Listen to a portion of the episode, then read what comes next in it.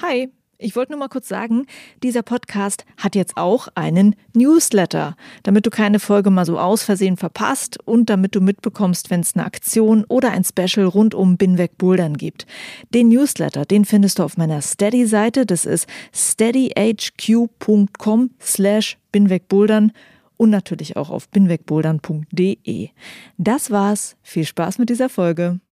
Die Leute sind jetzt sehr verwöhnt, weil es die letzten 10, 15 Jahre nur nach oben ging. Und wir haben aber mittlerweile ein Level erreicht, wo man unter einer Million plus ja keine zeitgemäße Boulderhalle mehr öffnen kann, nur für die Inneneinrichtung. Das sind jetzt schon Dimensionen, die über 10, 15 Jahre abgeschrieben und finanziert werden. Und man hat aber wenig Sicherheit, dass nicht noch fünf oder zehn Mitbewerber in den nächsten Jahren auf den Markt kommen. Das heißt, diese langfristige Rechnung, man hat keine Planungssicherheit mehr dafür.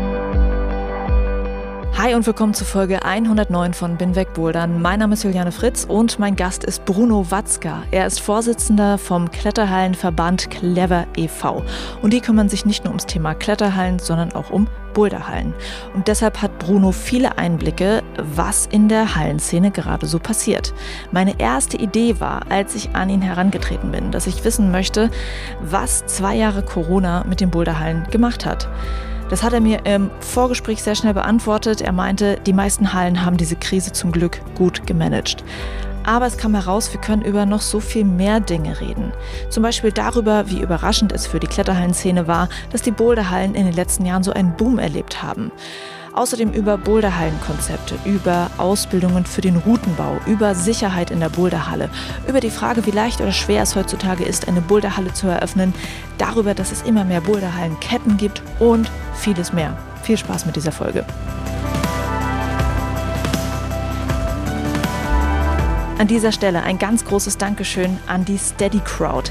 Auf der Plattform Steady habe ich ein Crowdfunding, mit dem ich meine Podcastarbeit hier finanziere. Dank der vielen Hörerinnen und Hörer, die mich unterstützen oder schon unterstützt haben.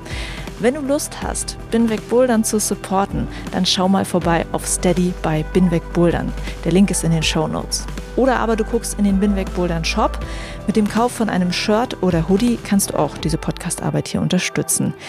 Danke an alle, die das gemacht haben und die beim Bouldern mit einem Binweg Bouldern Shirt an der Wand hängen.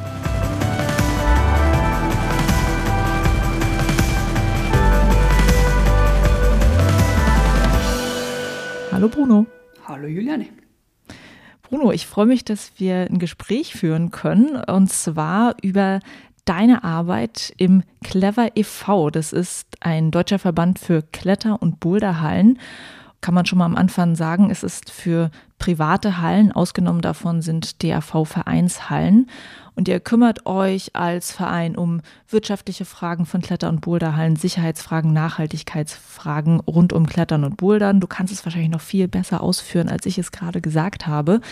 Und wirst es auch in diesem Podcast noch machen. Ich würde aber erstmal ganz kurz dich kennenlernen wollen. Du bist Vorsitzender von diesem Clever e.V. Du bist auch Geschäftsführer einer Kletterhalle und zwar die Kletter- und Boulderhalle Rosenheim. Kannst du uns ein bisschen mehr Hintergrund zu dir geben? Wie lange bist du schon in dieser Kletter- und Boulder-Szene unterwegs? Seit wann gibt es die Halle? Seit wann gibt es den Verein? Und ja, wie bist du da so reingekommen, dich da zu engagieren? Mittlerweile bin ich der geschäftsführende Gesellschafter von drei Kletteranlagen, nämlich der in Rosenheim, in Wörgl in Tirol und von der Boulderhalle Salzburg. Und äh, ich war eigentlich ähm, gelernter Bankkaufmann, habe dann das Klettern begonnen und habe dann gemerkt, das ist genau meins und das wollte ich nur noch machen. Und äh, in der Bank sitzt man ja mit der Krawatte manchmal hinter Gitterstäben und ich wohne ja hier im Süden an den Alpen und schaue in die Berge. Und da habe ich dann gemerkt, also bis zur Rente packe ich das nicht mit der Krawatte um den Hals. Mhm. Und ähm, war dann auch 2004, 2005 Hallenwart von einer DRV-Kletteranlage hier in, am Chiemsee und habe dann gemerkt, ja, das ist eigentlich viel zu klein und ähm, diesen Sport, den muss man viel mehr Leuten näher bringen und so kam dann ähm, auch der finanzielle Background aus der Bank logischerweise und äh, habe dann begonnen, eine eigene Kletterhalle zu planen und 2007 dann gemeinsam mit meinem Geschäftspartner, die wir heute immer noch betreiben, gemeinsam äh, dann zu bauen. Also seit 2007 haben wir die Kletterhalle in Rosenheim. 2011 kam dann die Kletterhalle in Wörgl in Tirol und 2017 dann noch die Boulderhalle in Salzburg. Ach cool. Und die Frage aller Fragen, ist es denn so, wie du dir das erträumt hast, dass du quasi äh, nicht mehr so viel mit der Krawatte irgendwo rumsitzt? Oder wenn man dann Betreiber von drei Boulderhallen ist, ist es dann nicht doch ein bisschen mehr Schreibtischarbeit als Klettern? Ja, ganz klares Jein. Also das Hobby zum Beruf machen ist es definitiv nicht. Also eine Kletter- oder Boulderhalle betreiben hat sehr, sehr wenig mit Klettern oder Bouldern zu tun. Ich bin doch mehr immer noch der Bürohengst und äh, bin jetzt dann nicht den ganzen Tag an der Wand und trinke mein Cappuccino nebenbei und habe Spaß den ganzen Tag. So. Hat sich aber trotzdem gelohnt. Ja, auf jeden Fall. Also ich bereue den Schritt äh, nicht. Also es sind jetzt doch 15 Jahre wo ich das schon mache. Und die ganze Entwicklung ist ja zum Glück in die Richtung gegangen, die ich erhofft habe damals. Das war ja alles andere als, als gewiss. Was war deine Hoffnung? Ja, dass sich das äh, Klettern und Bouldern in diese Richtung entwickelt. Also das war ja damals doch sehr nischig und nicht so in der Breite angekommen und äh, mittlerweile ist es ja sehr gewachsen und ich bereue also die Entscheidung nach wie vor nicht. Meine Eltern mittlerweile auch nicht, die hatten das natürlich versucht mir auszureden damals, mhm. aber wie alt warst du denn da, als es losging? Äh, ja, ich war sehr jung, ich war 24 und ja, wie gesagt, jetzt mittlerweile seit 15 Jahren am Start auf dem Gebiet. Und kannst du in so ein paar Worten auch sagen, was macht die Hallenszene für dich zu einem spannenden Arbeitsfeld?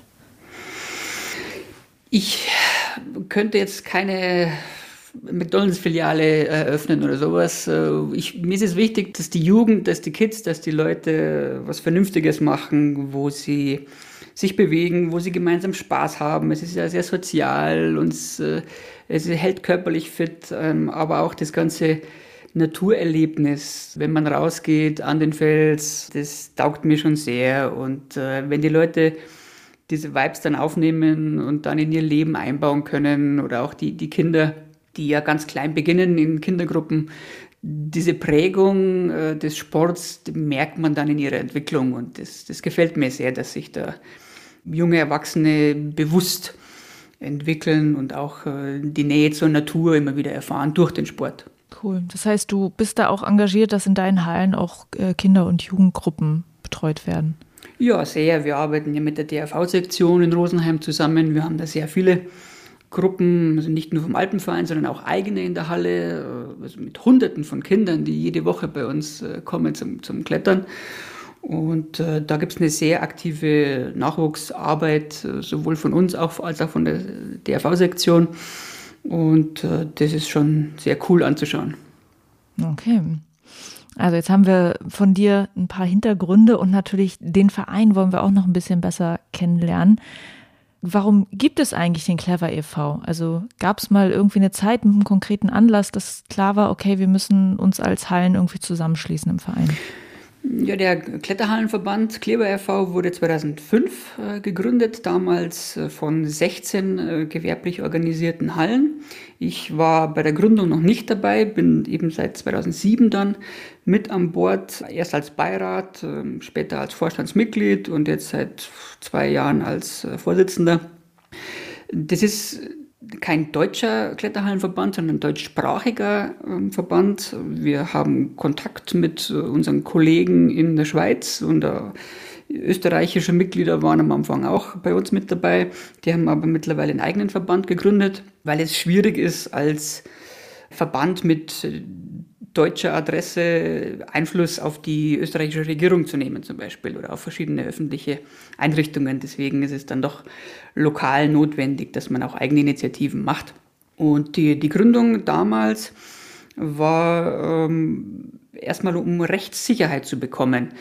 Die Entwicklung fand ja auf dem weißen Papier statt. Es gab ja nichts Vorheriges und äh, deswegen war auch der rechtliche Rahmen unklar. Was passiert bei Unfällen?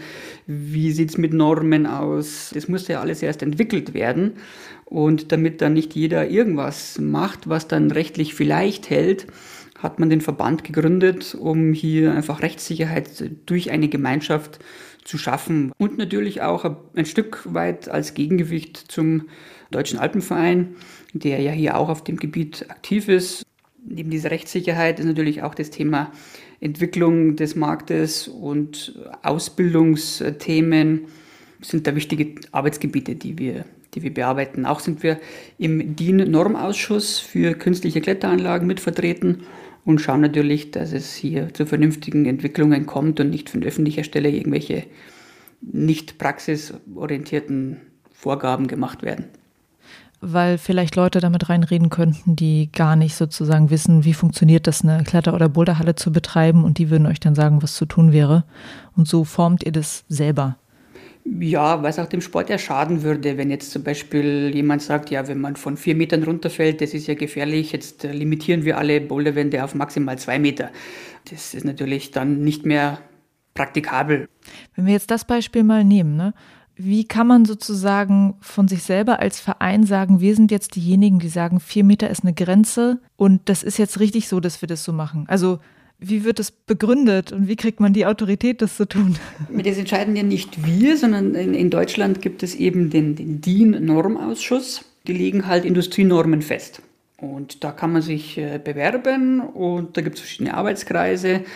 Da sitzt der Alpenverein mit am Tisch, äh, da sitzt äh, der TÜV mit am Tisch, da sitzen Hochschulen mit am Tisch und entsprechend solche Interessenvertretungen, wie wir es sind. Und dann erarbeitet man äh, das gemeinsam und legt dann gemeinsam diese Standards fest. Okay, aber das ist ja spannend, ne? wer da alles mit drin sitzt und sowas beeinflusst. Und das ist sowas wie Wandhöhe. Was, was wird noch da festgelegt?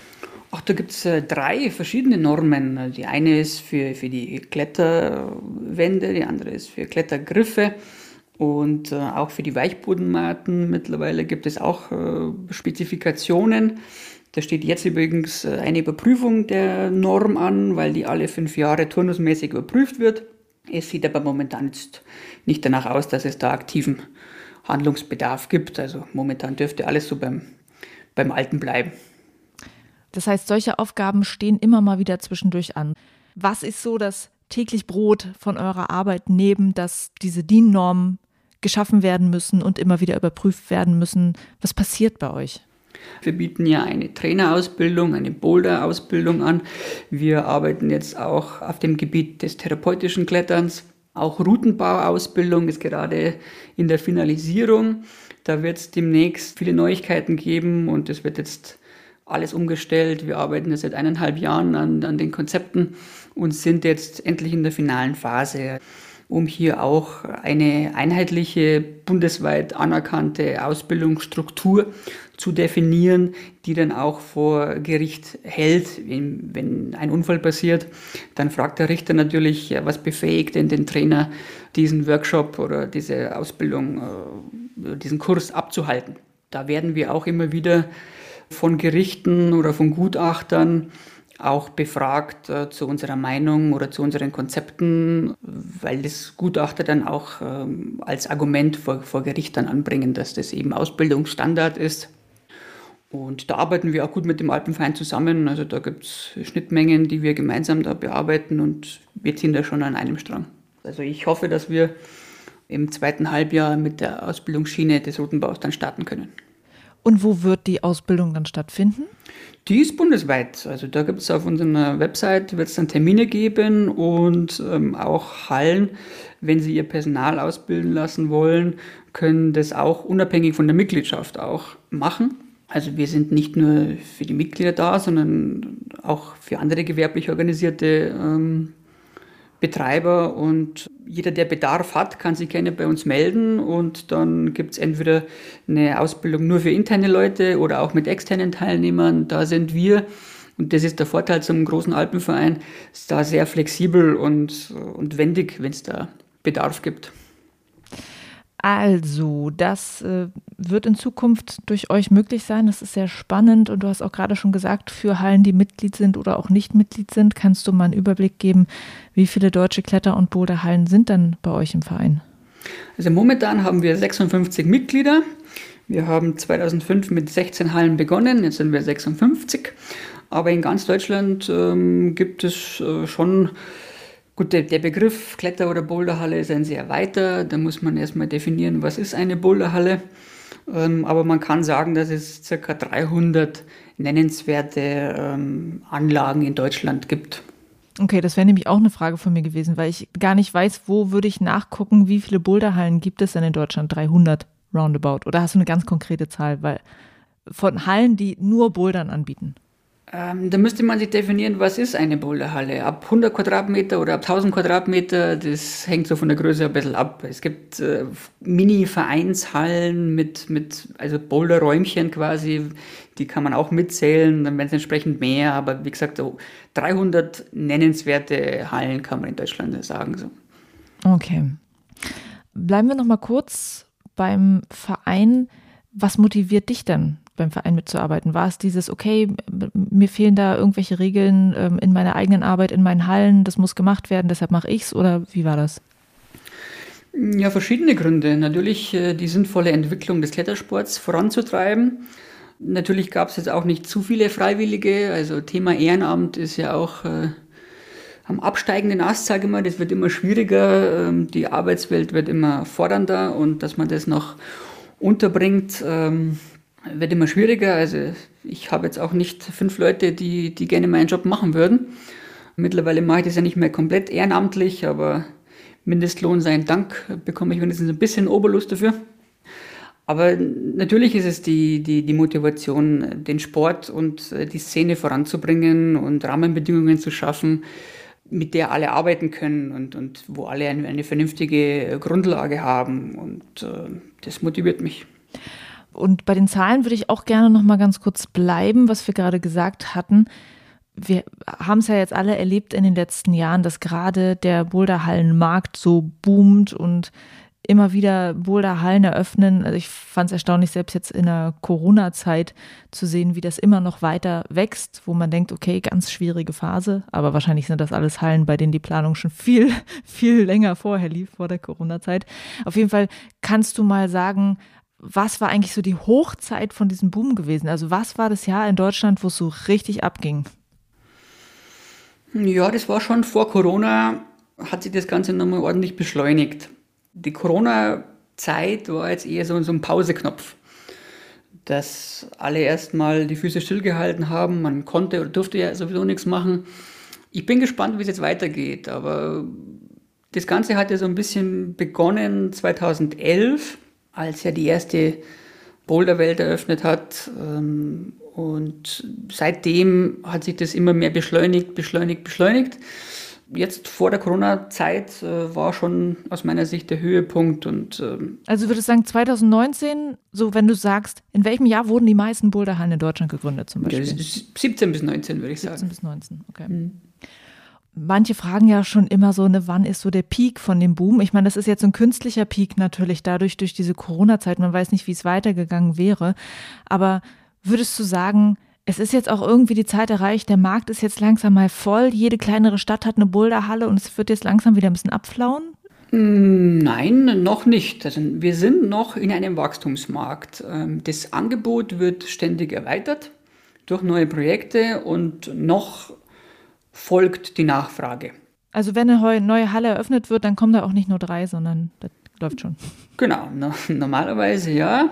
Da gibt es auch ein extremes Gefälle zwischen Nord und Süd. Bei uns im Süden ist es ja schon viel mehr verbreitet und, und man kennt es viel mehr. Im Norden ist es, muss man eher noch mehr Überzeugungsarbeit leisten äh, und die Leute daran führen. Aber es ist ein medial zunehmender Faktor und es ist auf jeden Fall noch im Wachstumsmarkt, aber ich sehe das Ganze schon zunehmend skeptisch, wohin das Ganze geht. Also das wäre der erste Trend, der, der nicht zu Ende geht. Und bisher hat alles irgendwann gepiekt und ist irgendwann runtergekommen.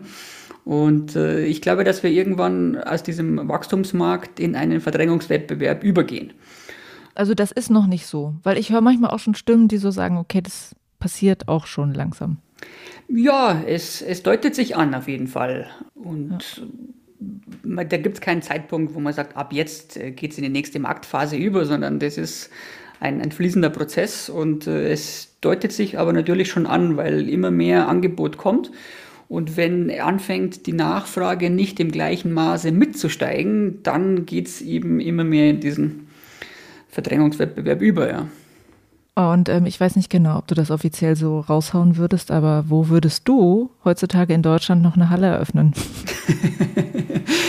Wie ich schon gesagt habe, ich habe jetzt drei Hallen und äh, auch einen kleinen Sohn und ähm, mir, mir reicht es momentan. Also ich habe keine Wachstumspläne mehr soweit und ähm, ich sehe das auch, diese Investitionsschlacht, die ja, die ja immer mehr stattfindet, sehe ich immer, immer, immer skeptischer. Und jetzt in diesem inflationären oder auch äh, Zinsumfeld äh, bin ich gespannt, wo die Reise hingeht. Aber so richtig mit Millionen Schulden ins Risiko würde ich heute nicht so einfach gehen wie damals vor 15 Jahren. Wir reden darüber äh, gleich noch ein bisschen weiter. Ich würde noch mal äh, gerne wissen, Vergleich Boulderhallen, Kletterhallen. Man kann ja vermuten, dass das Bouldern für manche, die ganz neu in den Sport reinkommen, so ein Einstieg ist und die dann auch gerne anfangen zu klettern, ähm, vielleicht auch in die Kletterhallen gehen. Gibt es so einen Trend, dass auch die Kletterhallen jetzt davon profitieren, dass man auch sagen könnte, hey, ich mache jetzt halt mal eine Kletterhalle auf, irgendwo, wo noch keine ist? Hm, also der Kletterhallenmarkt, der wächst bei weitem nicht so dynamisch wie, wie das Bouldern. Bouldern ist natürlich viel, viel einfacher, unkomplizierter, die Einstiegshürde ist viel geringer, man muss viel weniger beachten. Bei Kletterhallen muss man auch als Betreiber wesentlich mehr Know-how mitbringen und das Projekt und auch räumlich ist es schwieriger umzusetzen, weil man nicht einfach eine bestehende Lagerhalle nehmen kann und umadaptieren kann. Das Klettern profitiert schon auch von, von diesem Boulder-Boom, weil die Leute ja dann doch aufmerksam werden und ja, jetzt war ich ja nur ohne Seil unterwegs und äh, vielleicht ist es ja auch ganz cool, aber es ist überhaupt nicht mehr das, was es mal war, irgendwie das das Training fürs Klettern oder das Aufwärmen fürs Klettern, das hat sich in den letzten 10, 15 Jahren extremst eigenständig entwickelt. Wie meinst du das mit dem Training und dem Aufwärmen? Ja, früher war das Bouldern Mittel zum Zweck, ähm, um sich fürs Klettern aufzuwärmen und auch zu trainieren, genau. Das ist ja mittlerweile überhaupt nicht mehr so. Das hat sich zu einer völlig eigenständigen Disziplin, die auch was Wachstum betrifft oder Verbreitung des Klettern ja abgehängt hat mittlerweile. Genau, die, das hat sich wie verselbstständigt, ist aus den Kletterhallen heraus und hat äh, dann eine ganz eigene Dynamik angenommen. Genau, und er, erstaunlich finde ich, dass das gar nicht so lange her ist. Also, äh, Total, wir haben, du hast gesagt 2011, ja? Ja, genau. Ich habe 2011 die, die Anlage in Wörgl eröffnet. Ähm, das war quasi das letzte Projekt mit großer Kletterhalle mit Boulderbereich. Die Kletterfläche sind 1300 Quadratmeter und die Boulderfläche sind 200 Quadratmeter. Und ähm, 2011 äh, war dann eben, haben die Jungs in München die erste Boulderwelt eröffnet und, oder, oder gebaut. Man kennt sich ja, ich kenne die Jungs ja sehr gut und ähm, man, man hat sich da ausgetauscht und ich habe mir dann gedacht, boah, 1300 Quadratmeter Halle in München, nur fürs Bouldern das ist eine spannende Geschichte. Also das würde ich mich nicht trauen. Das habe ich damals für mich in dieser Planungsphase mit den Jungs so geredet, weiß ich noch ganz genau. Und dann ging es bei ihnen durch die Decke und waren alle überrascht von, von ihrem Erfolg. Ich meine, die machen es super, die machen es wirklich sehr, sehr gut, die leisten tolle Arbeit. Aber von dem Erfolg, von dem Impact äh, waren eigentlich alle damaligen Betreiber am Markt sehr, sehr überrascht. Ist es eigentlich so, wenn man heute eine Kletterhalle eröffnen würde, dass man immer den Boulderbereich auch größer denken muss, um da so mitzuspielen? Ja, auf jeden Fall. Also mittlerweile ist es paritätisch. Äh, das Boulderangebot muss mindestens dem Kletterangebot entsprechen. Ja. Und du hast es ja vielleicht mitbekommen, ne? ich habe damals mal versucht, eine Folge zu machen zum Thema erste Boulderhalle Deutschlands und mir wurde dann so von Leuten gesagt, es sei die Boulderhalle in Essen gewesen von dem ähm, lieben Mike Schuh, der äh, sie dort eröffnet hat. Ich habe da eine Folge gemacht aus seiner Halle und danach hat sich dann jemand gemeldet und hat gesagt, hey, aber drei Monate vor Mike haben hier in Dresden Leute eine Halle eröffnet, eine Boulderhalle. Das ist ja wohl eigentlich die erste. Und ich habe aber nie herausgefunden, ob das jetzt sozusagen gesetzt ist. Ich habe dann so in die Community reingefragt, weiß noch irgendjemand eine Halle, die vielleicht noch drei Tage vorher aufgemacht hat? Und das ist dann jetzt wirklich die erste Boulderhalle. Weißt du das eigentlich? Nein, also ich habe da auch die Chronologie nicht, äh, genau auf dem Schirm. Es kommt eben darauf an, was definiert man als Boulderhalle. Ist es ein, ein privat genutzter Boulderkeller, der auch öffentlich irgendwie zugänglich gemacht wird? Ist das die erste Halle oder ist es wirklich das, was Boulderhalle offiziell hieß als erstes? Ich glaube, das kann man nicht genau eruieren. Man muss es definieren und dann sagen, okay, nach der Definition war das die erste Halle. Ist aber auch nicht so wichtig, finde ich. Ja, ist nicht wichtig. Wenn man versucht, eine Podcast-Folge darüber zu machen, dann, dann muss man es irgendwie sagen. dann ist das nicht so einfach. Und äh, ja, meine Sympathien für die Essener Halle sind auch sehr groß, weshalb ich sagen würde, na klar, du kriegst das, äh, das Emblem erste Boulderhalle Deutschlands. Und die Dresdner machen aber bestimmt auch einen super coolen Job da so, ne? Und ähm, ich, die habe ich jetzt noch nicht besucht. Aber ich weiß es halt einfach nicht. Finde ich spannend.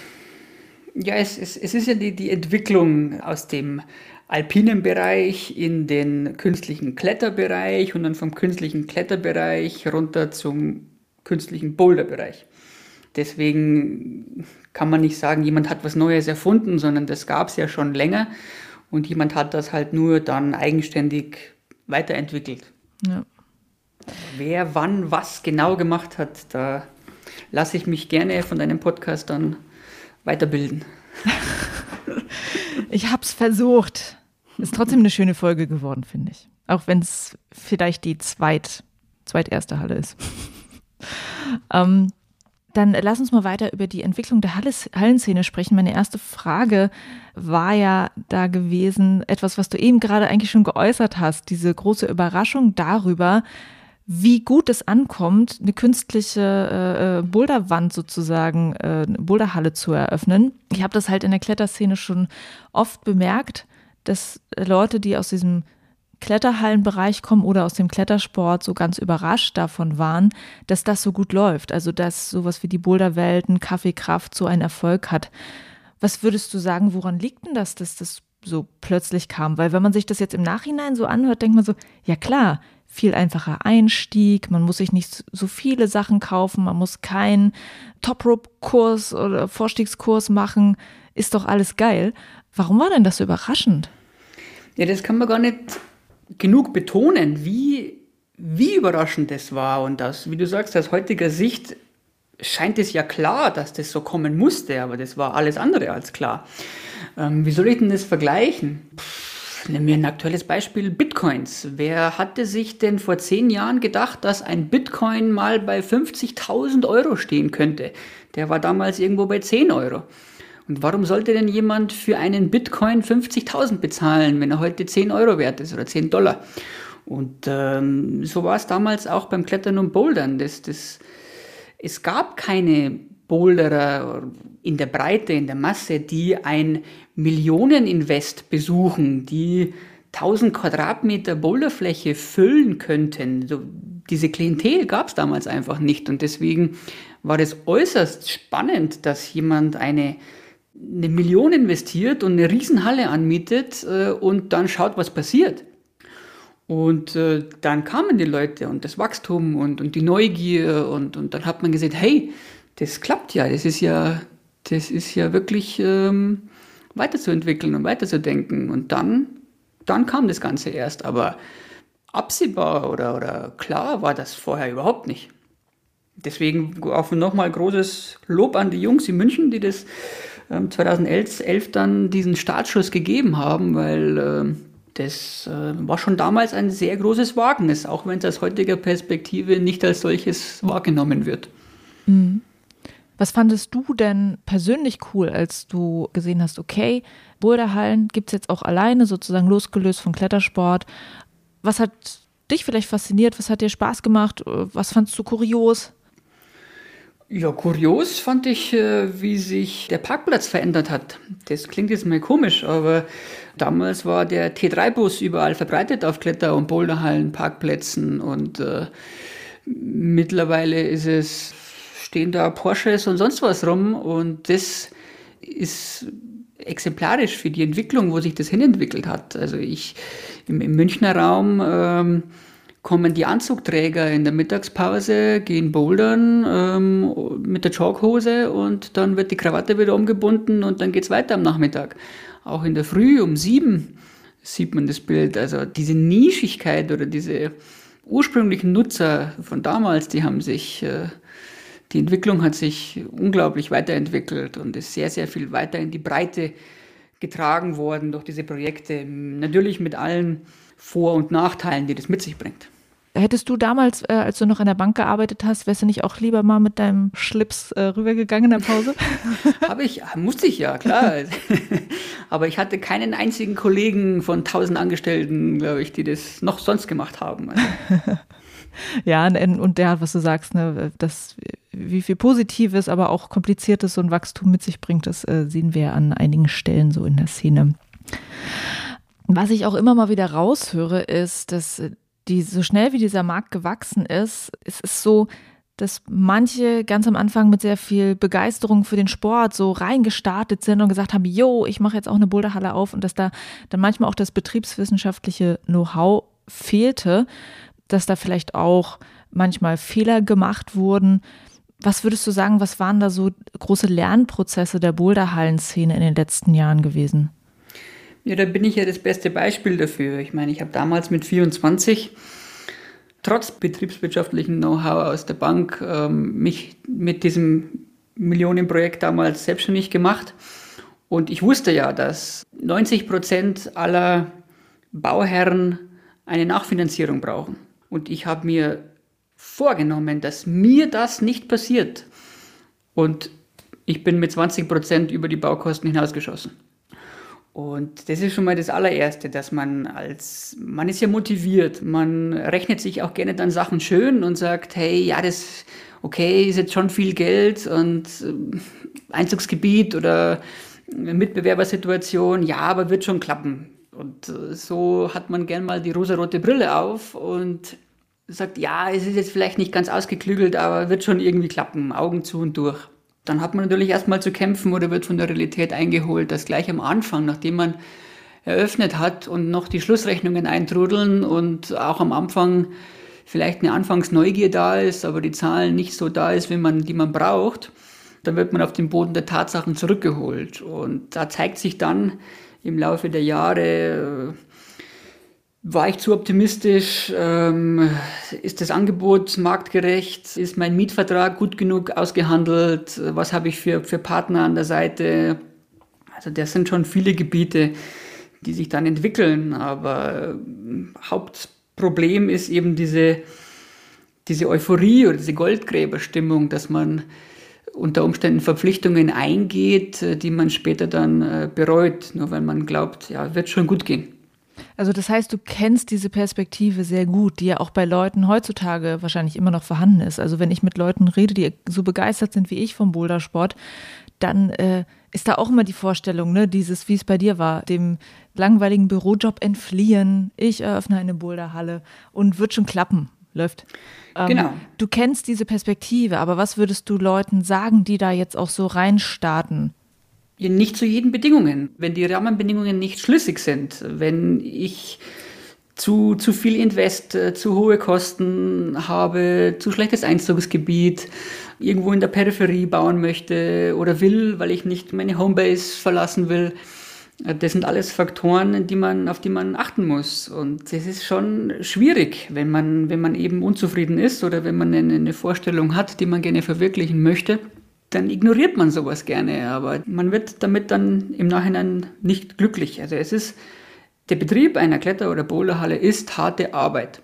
Und ich hatte in der Bank einen 40-Stunden-Job und die ersten Jahre mit meiner ersten Anlage waren 100-Stunden-Wochen die Regel, nicht die Ausnahme. Es sind auch mehrere Beziehungen dran zerbrochen und äh, es ist nicht ähm, einfach, so ein Projekt zu starten und einfach mal die Türen aufzusperren und läuft und Mhm. Alles gut. So ist es leider nicht. Wie hat sich das denn entwickelt inzwischen? Also konntest du so ein paar ähm, Dinge, die du als Anfänger mit der rosaroten Brille erstmal übersehen hast, konnte man das ausbügeln? Konntet ihr das ausbügeln im Nachhinein? Ja, konnten wir, sonst gäbe es uns ja nicht, sonst hätte ich ja jetzt auch nicht drei Anlagen. Aber es war wirklich harte Arbeit und da braucht man gute Partner und, und Investoren und auch Banker, die diese schwere Anfangszeit dann auch mittragen und da in der Not zeigt sich dann die, die Verlässlichkeit der Mannschaft. Das Ganze kostet sehr viel Geld, Kletterwände, Inneneinrichtungen, Matten, Griffe. Es nutzt sich auch alles schnell ab und möchte wieder reinvestiert werden. Und wenn man jetzt einen Tennisplatz hat, äh, dann, dann läuft das, würde ich sagen. Oder so, so ein Kinderland, ähm, wo das Inventar geleast ist und geputzt wird und fertig. Aber das ist beim Bouldern eben ganz, ganz anders. Äh, vom, von Abnutzung äh, bis zum Routenbau und äh, täglicher oder wöchentlichem Umschraubrhythmus. Da ist schon sehr viel Betriebsaufwand notwendig im Vergleich zu anderen Vergleichsmärkten. Mhm. Kennst du Leute, die richtig gescheitert sind an der ganzen Sache? Also in der ganzen Zeit, in der du es jetzt gemacht hast, hast du Boulderhallen kommen und auch schon wieder gehen sehen?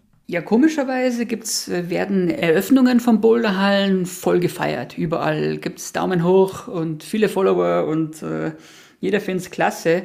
Aber wenn Boulderhallen scheitern, was es auch durchaus gibt, oder wieder zusperren, dann passiert das alles im Kleinen und dann gibt es wenig mediale Aufmerksamkeit und äh, dann geht das irgendwie unter. Und ja, äh, es sind schon einige gescheitert, auch wenn das gar nicht so den Leuten bewusst ist oder bekannt ist. Es sind teilweise haben Eltern mit dem Haus äh, gebürgt für die Verbindlichkeiten des Juniors, der eine Boulderhalle eröffnen wollte und das Haus war dann weg. Es sind auch äh, gewerbliche Hallen auch dann von Alpenvereinen aufgekauft worden und dann als Alpenvereinshallen weitergeführt worden. Also solche scheiternden Investoren oder Betreiber gibt es natürlich auch, aber die sind medial nicht so präsent wie, wie die hippen Neueröffnungen. Genau, weil mir sowas jetzt auch nicht einfallen würde, welche Halle das sein könnte. Ja, es, manche scheitern ja auch schon vor der Eröffnung oder während der Bauphase noch. Und im Kölner Raum gab es da schon Projekte, die, die schließen mussten, auch im, im westdeutschen Raum. In Stuttgart äh, wurde ja zum Beispiel als den äh, Climax äh, wurde jetzt die DRV-Kletterhalle in Zuffenhausen. Also da gibt es schon einige Beispiele dafür. Mhm. Was für Lernprozesse muss die Szene jetzt aktuell gerade noch durchmachen? Was ist im Moment wichtig? Der wichtigste Aspekt aus meiner Sicht ist, es geht nie nur nach oben. Die Leute sind jetzt sehr verwöhnt, weil es die letzten 10, 15 Jahre nur nach oben ging. Und wir haben aber mittlerweile ein Level erreicht, ein Marktstandard, wo man unter einer Million plus ja keine zeitgemäße Boulderhalle mehr öffnen kann. Und zwar nur fürs Inventar, nicht vom Gebäude, sondern nur für die Inneneinrichtung. Und das sind jetzt schon Dimensionen, die langfristig finanziert sind, die über 10, 15 Jahre abgeschrieben und finanziert werden. Und man hat aber wenig Sicherheit, dass nicht noch fünf oder zehn Mitbewerber in den nächsten Jahren auf den Markt kommen. Das heißt, diese langfristige Rechnung, man hat keine Planungssicherheit mehr dafür. Und äh, es wäre der erste Trend, der ungebrochen ins Unendliche wächst. Und das ist äußerst unwahrscheinlich. Und deswegen ähm, bin ich so ein bisschen der Mahner der Szene, kommt mir vor. Kritiker würden sagen, ich bin vielleicht nicht innovativ genug oder sonst was, aber ich kenne halt auch solche Entwicklungen auch von der Bank, wo man dachte, ja, das ist, das ist fix, das ist safe, was soll da passieren? Aber ich sehe das ein bisschen differenzierter und bin da gespannt, wo die Entwicklung hingeht. Vor allem, wenn wir jetzt eine hohe Inflation haben und die Mieten dann meinetwegen um 5, 10 oder noch mehr Prozent jährlich äh, wachsen könnten und wo auch das Zinsniveau für Anschlussfinanzierungen äh, sich erhöht und wenn man dann mehr mehr Kostendruck bekommt ähm, und mehr Mitbewerber, dann wird die Sache schnell kompliziert. Würdest du jemandem heutzutage denn raten, ein solches Projekt zu starten, eine Boulderhalle zu eröffnen? Wenn man unbedingt jetzt eine Boulderhalle eröffnen möchte, dann sind die Rahmenbedingungen ausschlaggebend. Und ich hatte auch vor der Corona-Krise Angebote, mich an Ketten zu beteiligen oder auch weiter zu wachsen und wo, wo aber dann die Rahmenbedingungen aus meiner Sicht nicht ideal waren und äh, habe mich dann eben dagegen entschieden. Also Bloß nicht um jeden Preis. Das ist meine Botschaft an alle, die wollen. Wir sehen es ja jetzt schon manchmal, dass Boulderhallen versuchen, noch irgendetwas Spezielles dazu zu machen. Wir kennen zum Beispiel dieses Konzept von Boulderhallen äh, mit so einem Ninja-Areal drin, dass man sieht, okay, die Hallen versuchen vielleicht ein anderes Alleinstellungsmerkmal zu machen, was vielleicht auch zu diesem Prozess dazugehört, dass man sagt, okay, da gibt es jetzt schon so viel. Einfach nur eine Boulderhalle zu eröffnen reicht vielleicht nicht aus, wir müssen noch was anderes machen. Wie wichtig findest du das? Ja, es gibt ergänzende Bereiche und der Markt entwickelt sich ja weiter oder die Projekte. Manche versuchen was Neues, schauen, was passiert, ob das jetzt Parkour oder Ninja Warrior oder andere Bereiche sind. Und weitere Angebote kann man als Alleinstellungsmerkmal mit anbieten. Es werden aber nie oder noch nicht tragende Säulen des Konzepts sein. Ähm, es kann sein, dass das Parcours des Bouldern von morgen ist, dass das so hip wird und dass so viele Jugendliche anfangen, dass es das Bouldern irgendwann verdrängt oder dass es nicht mehr wegzudenken ist. Ja, noch ist es nicht so und äh, ich habe auch keine Glaskugel und wir werden sehen, wo die Reise hingeht. Man muss auch für sich als Betreiber irgendwann sagen, okay, was bin ich denn für einer? Stehe ich dahinter? Will ich das? Bin ich das? Auch das Klientel, was da mitkommt, ist ja auch ein, ein ganz anderes als der klassische naturverbundene Felsboulderer. Das ist ja was ganz anderes, was da reinkommt. Wenn da Leute mit, mit fünf GoPros in die Halle kommen und sich nur selber filmen, das ist ja auch in Ordnung. Ich will es ja nicht werten, aber es ist einfach was anderes. Deshalb wird die Zeit zeigen, wo, wo die Reise hingeht. Ich meine, ich bitte auch Consulting an für, für Betreiber oder für Investoren, die das machen wollen. Aber ich maße mir da kein Urteil an, was sich durchsetzen wird und, und, und was mhm. nicht. Also aus meiner Perspektive, jetzt gerade Mama geworden, ist es so, wenn Hallen was familienfreundliches anbieten, das ist was, was glaube ich immer geht, weil Menschen kriegen Kinder. Ja, ja, genau. Also da denke ich so, sich in die Richtung zu entwickeln, macht Sinn. Machen auch noch nicht alle Hallen, finde ich. Also es gibt Hallen, die, die dieses äh, familienfreundliche definitiv noch ausbauen könnten. Sowas wie Parcours ist schon sehr speziell. Also ich finde so, Parcours wirkt für mich äh, aus sportlich-athletischer Sicht noch wie eine größere Hürde, als anzufangen mit dem Bouldern. Aber das denke ich vielleicht auch nur, weil ich schon bouldere. Aber ich glaube, viel mehr Menschen können sozusagen auf Anhieb in der Boulderhalle Spaß haben, als dass sie jetzt mal von heute auf morgen äh, cool sind im Parcoursbereich. Genau, also Familien ist natürlich sehr, sehr wichtig, äh, dass sich da Familien, auch Kids wohlfühlen, äh, weil man ja mit, gemeinsam mit den Kindern sein Hobby äh, frönen möchte. Manche verzetteln sich da auch ein bisschen. Ich vergleiche das mit, mit so Multisporthallen aus den 80er Jahren. Da gibt es dann Tennis und Squash und eine Sauna und einen Fußballplatz und, und ein Fitnessstudio und, und Gastro und Solarium. Und das wird bei Bowlerhallen vielleicht auch kommen, dass jemand alles abdecken möchte. Vom Wellnessbereich bis zu den Kinderbereich, über den Parcoursbereich. Bin ich gespannt, ob man sich da nicht verzettelt oder ob, ob das einfach so weiter wachsen kann. Also ich glaube, dass, dass diese Multisporthallen sich da nicht so durch, durchgesetzt haben aus den alten Zeiten. Und ob es jetzt Multisport 2.0 geben wird, wird man sehen. Aber Familien sind auf jeden Fall ein, ein sehr wichtiges Standbein und ähm, die Kids natürlich sind ja auch die, die Boulderer von morgen. Gibt es denn irgendein Konzept, was du richtig cool findest, was es vielleicht auch noch gar nicht gibt, wo du sagst, in so eine Halle würde ich super gerne gehen? Mich hat jetzt noch nichts überrascht, äh, dass, sich, dass jemand was völlig Neues erfunden hat. Es gibt jetzt verschiedene so Free-Solo-Geschichten, wo man dann äh, so Highballs und ein bisschen höher hinausklettern kann, dann in so Netze fällt und, und ohne Matte oder auch mit, mit Hochsprungmatten.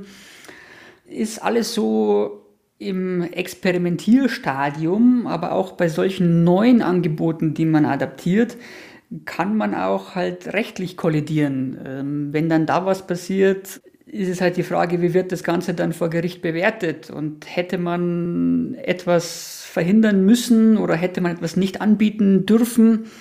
Auch das Parkouring äh, ist, ist durchaus verletzungsanfällig oder dieses Ninja Warrior, auch Bouldern an sich. Es gibt ja, das ist auch ein, ein fachlicher Schwenk, dass es auch von einigen Fachstellen bemängelt wird, dass, dass diese Come-in-and-play-Mentalität zum Teil stattfindet, dass also suggeriert wird, hey, Bouldern ist super safe, macht Spaß, jeder kann das machen, da sind Weichbodenmatten, wenn man fällt, fällt man auf die Matte, alles ist gut.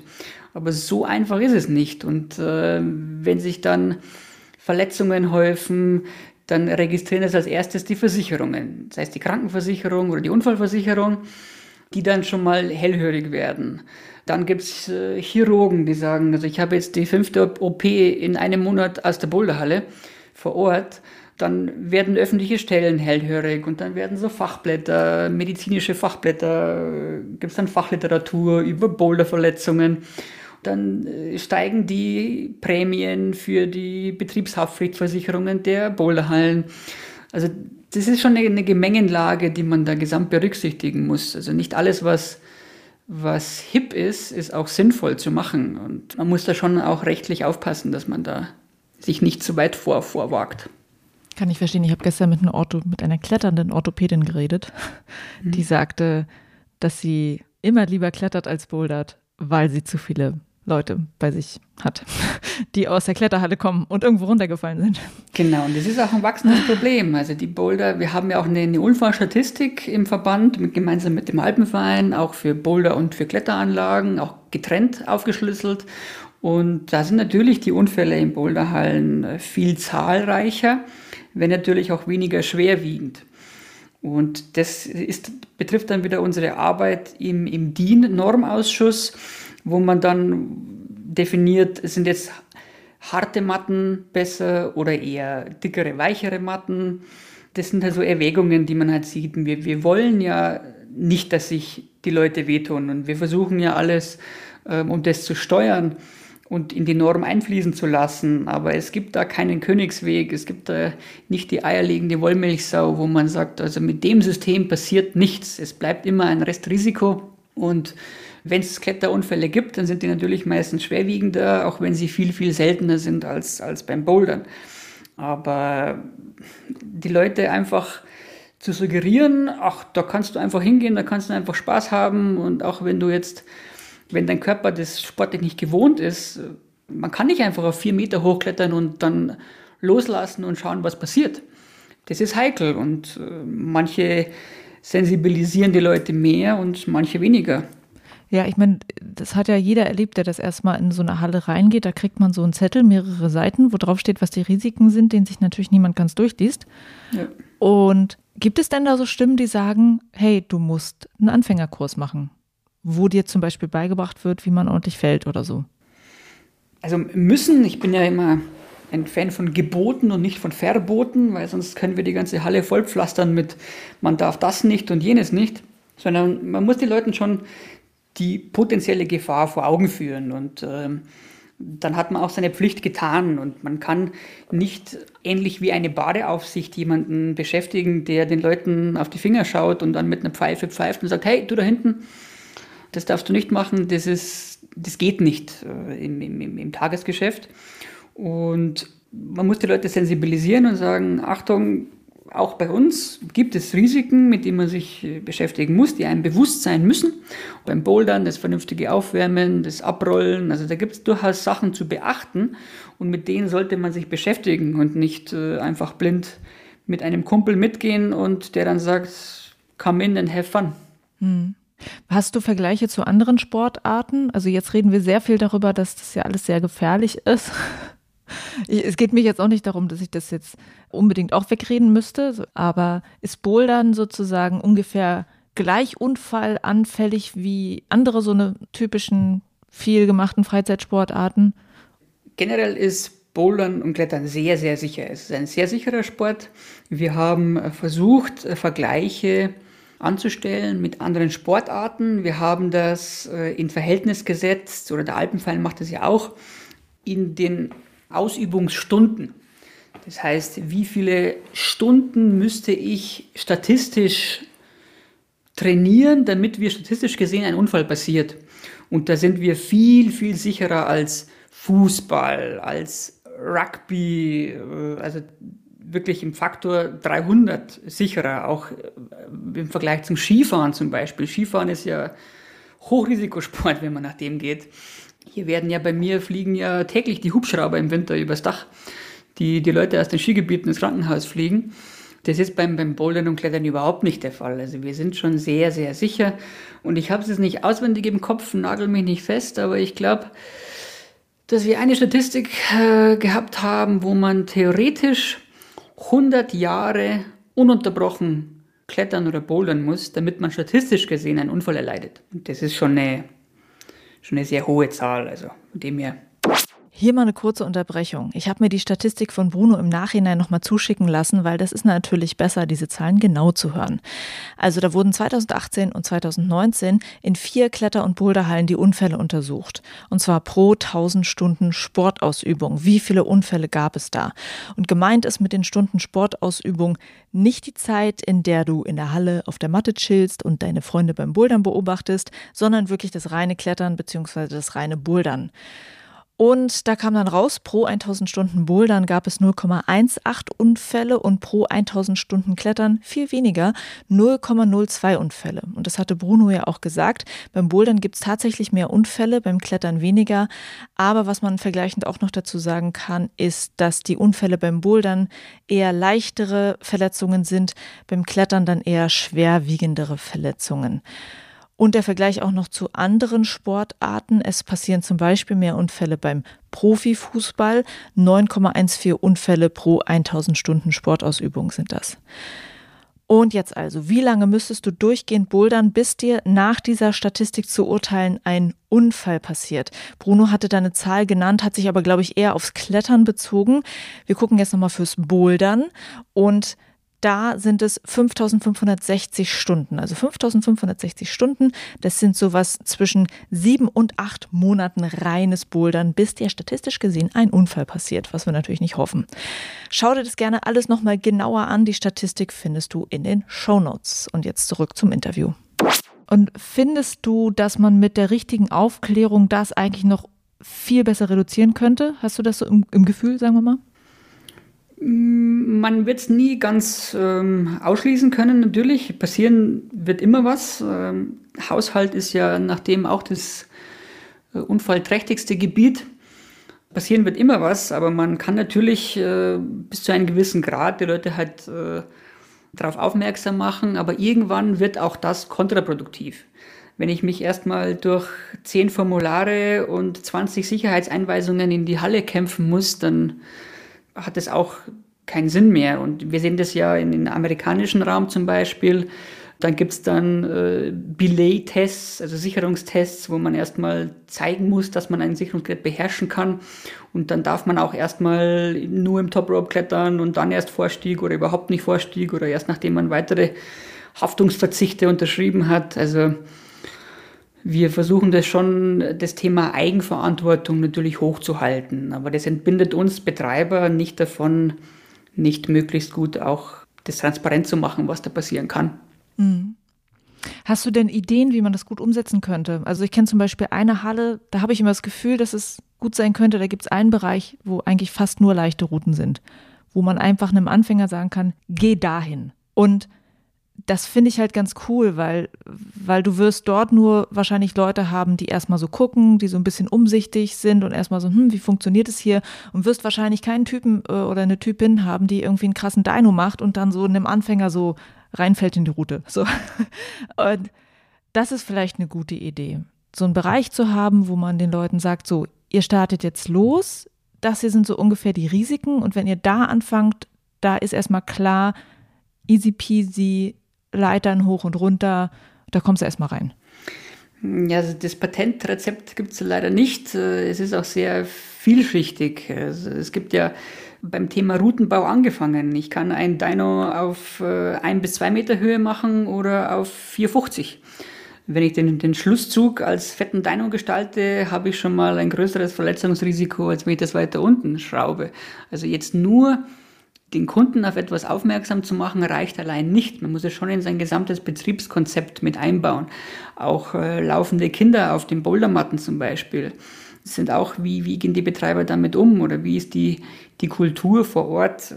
Mir ist in meinen Anlagen wichtig, dass man miteinander redet, dass die Leute sich untereinander verstehen, dass sich eine, eine, nicht eine Ellenbogengesellschaft entwickelt und sagen, ich war zuerst hier, ich darf jetzt da rein, sondern dass die Leute auch äh, solche Gefahren miteinander ansprechen und sagen, hm, du, mir scheint, äh, das ist jetzt nicht der optimale Boulder für dich oder bist du dir sicher, dass du das jetzt probieren willst?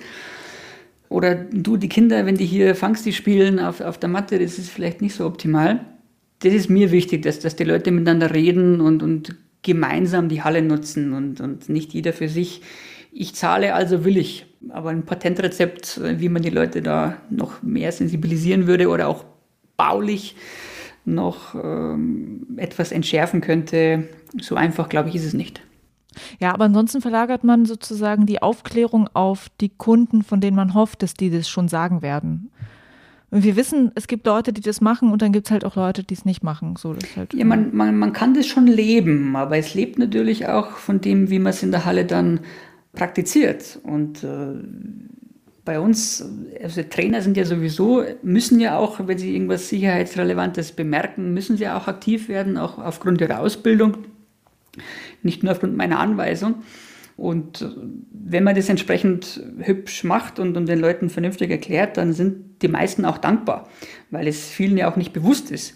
Wie gesagt, wenn ich jetzt untrainiert bin und äh, ich will einfach mal was probieren und jemand kommt, oh du, du musst ein bisschen aufpassen, das ist, du kannst da ganz schön irgendwo eindreschen, dann, dann kann man das auch dankend annehmen. Und meine Erfahrung ist, dass viele Verletzungen, die, die passieren, sind gar nicht auf den Routenbau oder auf die baulichen äh, Gegebenheiten vor Ort passiert, sondern durch Vorschädigungen. Ich hatte selber schon einen Boulder-Workshop, wo eine Dame aus einem Meter kontrolliert auf die Matte gesprungen ist und sich das Kreuzband gerissen hat. Also, das gibt's nicht. Ich bin daneben gestanden, die ist gerade aufgekommen. Wie, wie konnte das passieren? Und die war halt äh, sieben Tage im Skiurlaub hier und ist sieben Tage durchgefahren mit mehreren Stürzen und das Knie war einfach schon vorgeschädigt. Und der Sturz war eben jetzt halt der Auslöser, aber nicht die, nicht die Ursache. Na klar, das, das kann man nicht wissen. Ja. Okay, äh, da, wir sind da jetzt hingekommen vom Thema, äh, was gibt es für coole Konzepte für Hallen? Mhm. was könnte man da Neues machen? Jetzt sind wir hier bei Unfällen und Sicherheitsfragen, natürlich auch wichtig. Ich würde gerne nochmal zum Thema Routenbau mit dir gehen, weil natürlich auch das äh, für euch im Verein äh, da einige wichtige Fragen dabei sind. Du hast schon gesagt, ihr werdet auch dieses Thema Ausbildung für den Routenbau jetzt äh, bald angehen.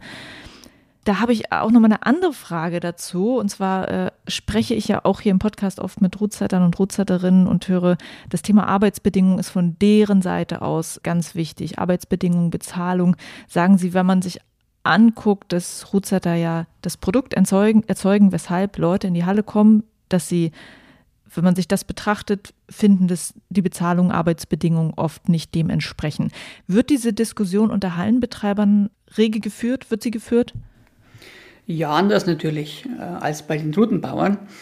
Ich sehe das ein bisschen pragmatisch, muss ich ganz ehrlich sagen. Es ist, es ist eine Dienstleistung, die benötigt wird und die erbracht wird entweder durch Honorarkräfte ähm, oder durch, durch eigenes Personal ähm, mit einer gewissen Qualifikation. Es ist hauptsächlich eine kreative Arbeit, die gebracht wird, aber es kann sich auch manchmal irgendein Personenkult entwickeln. Also ich würde es nicht überbewerten, dass man sagt, man hat jetzt da die Schrauber-Koryphäe oder den Ausnahmeschrauber und nur das, was der schraubt, das ist der Wahnsinn und äh, das gehört mehr honoriert.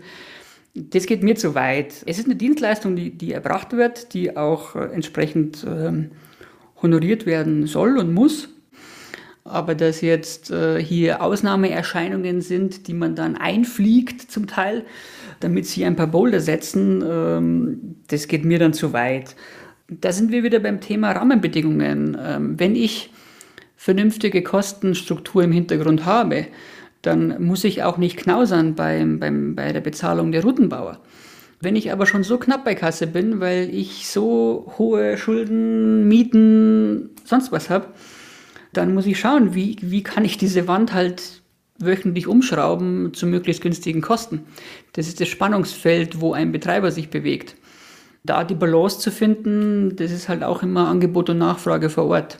Ja, ähm, das, was du jetzt als Beispiel gebracht hast, dass man die äh, Ruzetter Koryphäe dann irgendwie für viel Geld einfliegt, ist wahrscheinlich aber gar nicht das, was alltäglich sozusagen die, die Leute beschäftigt.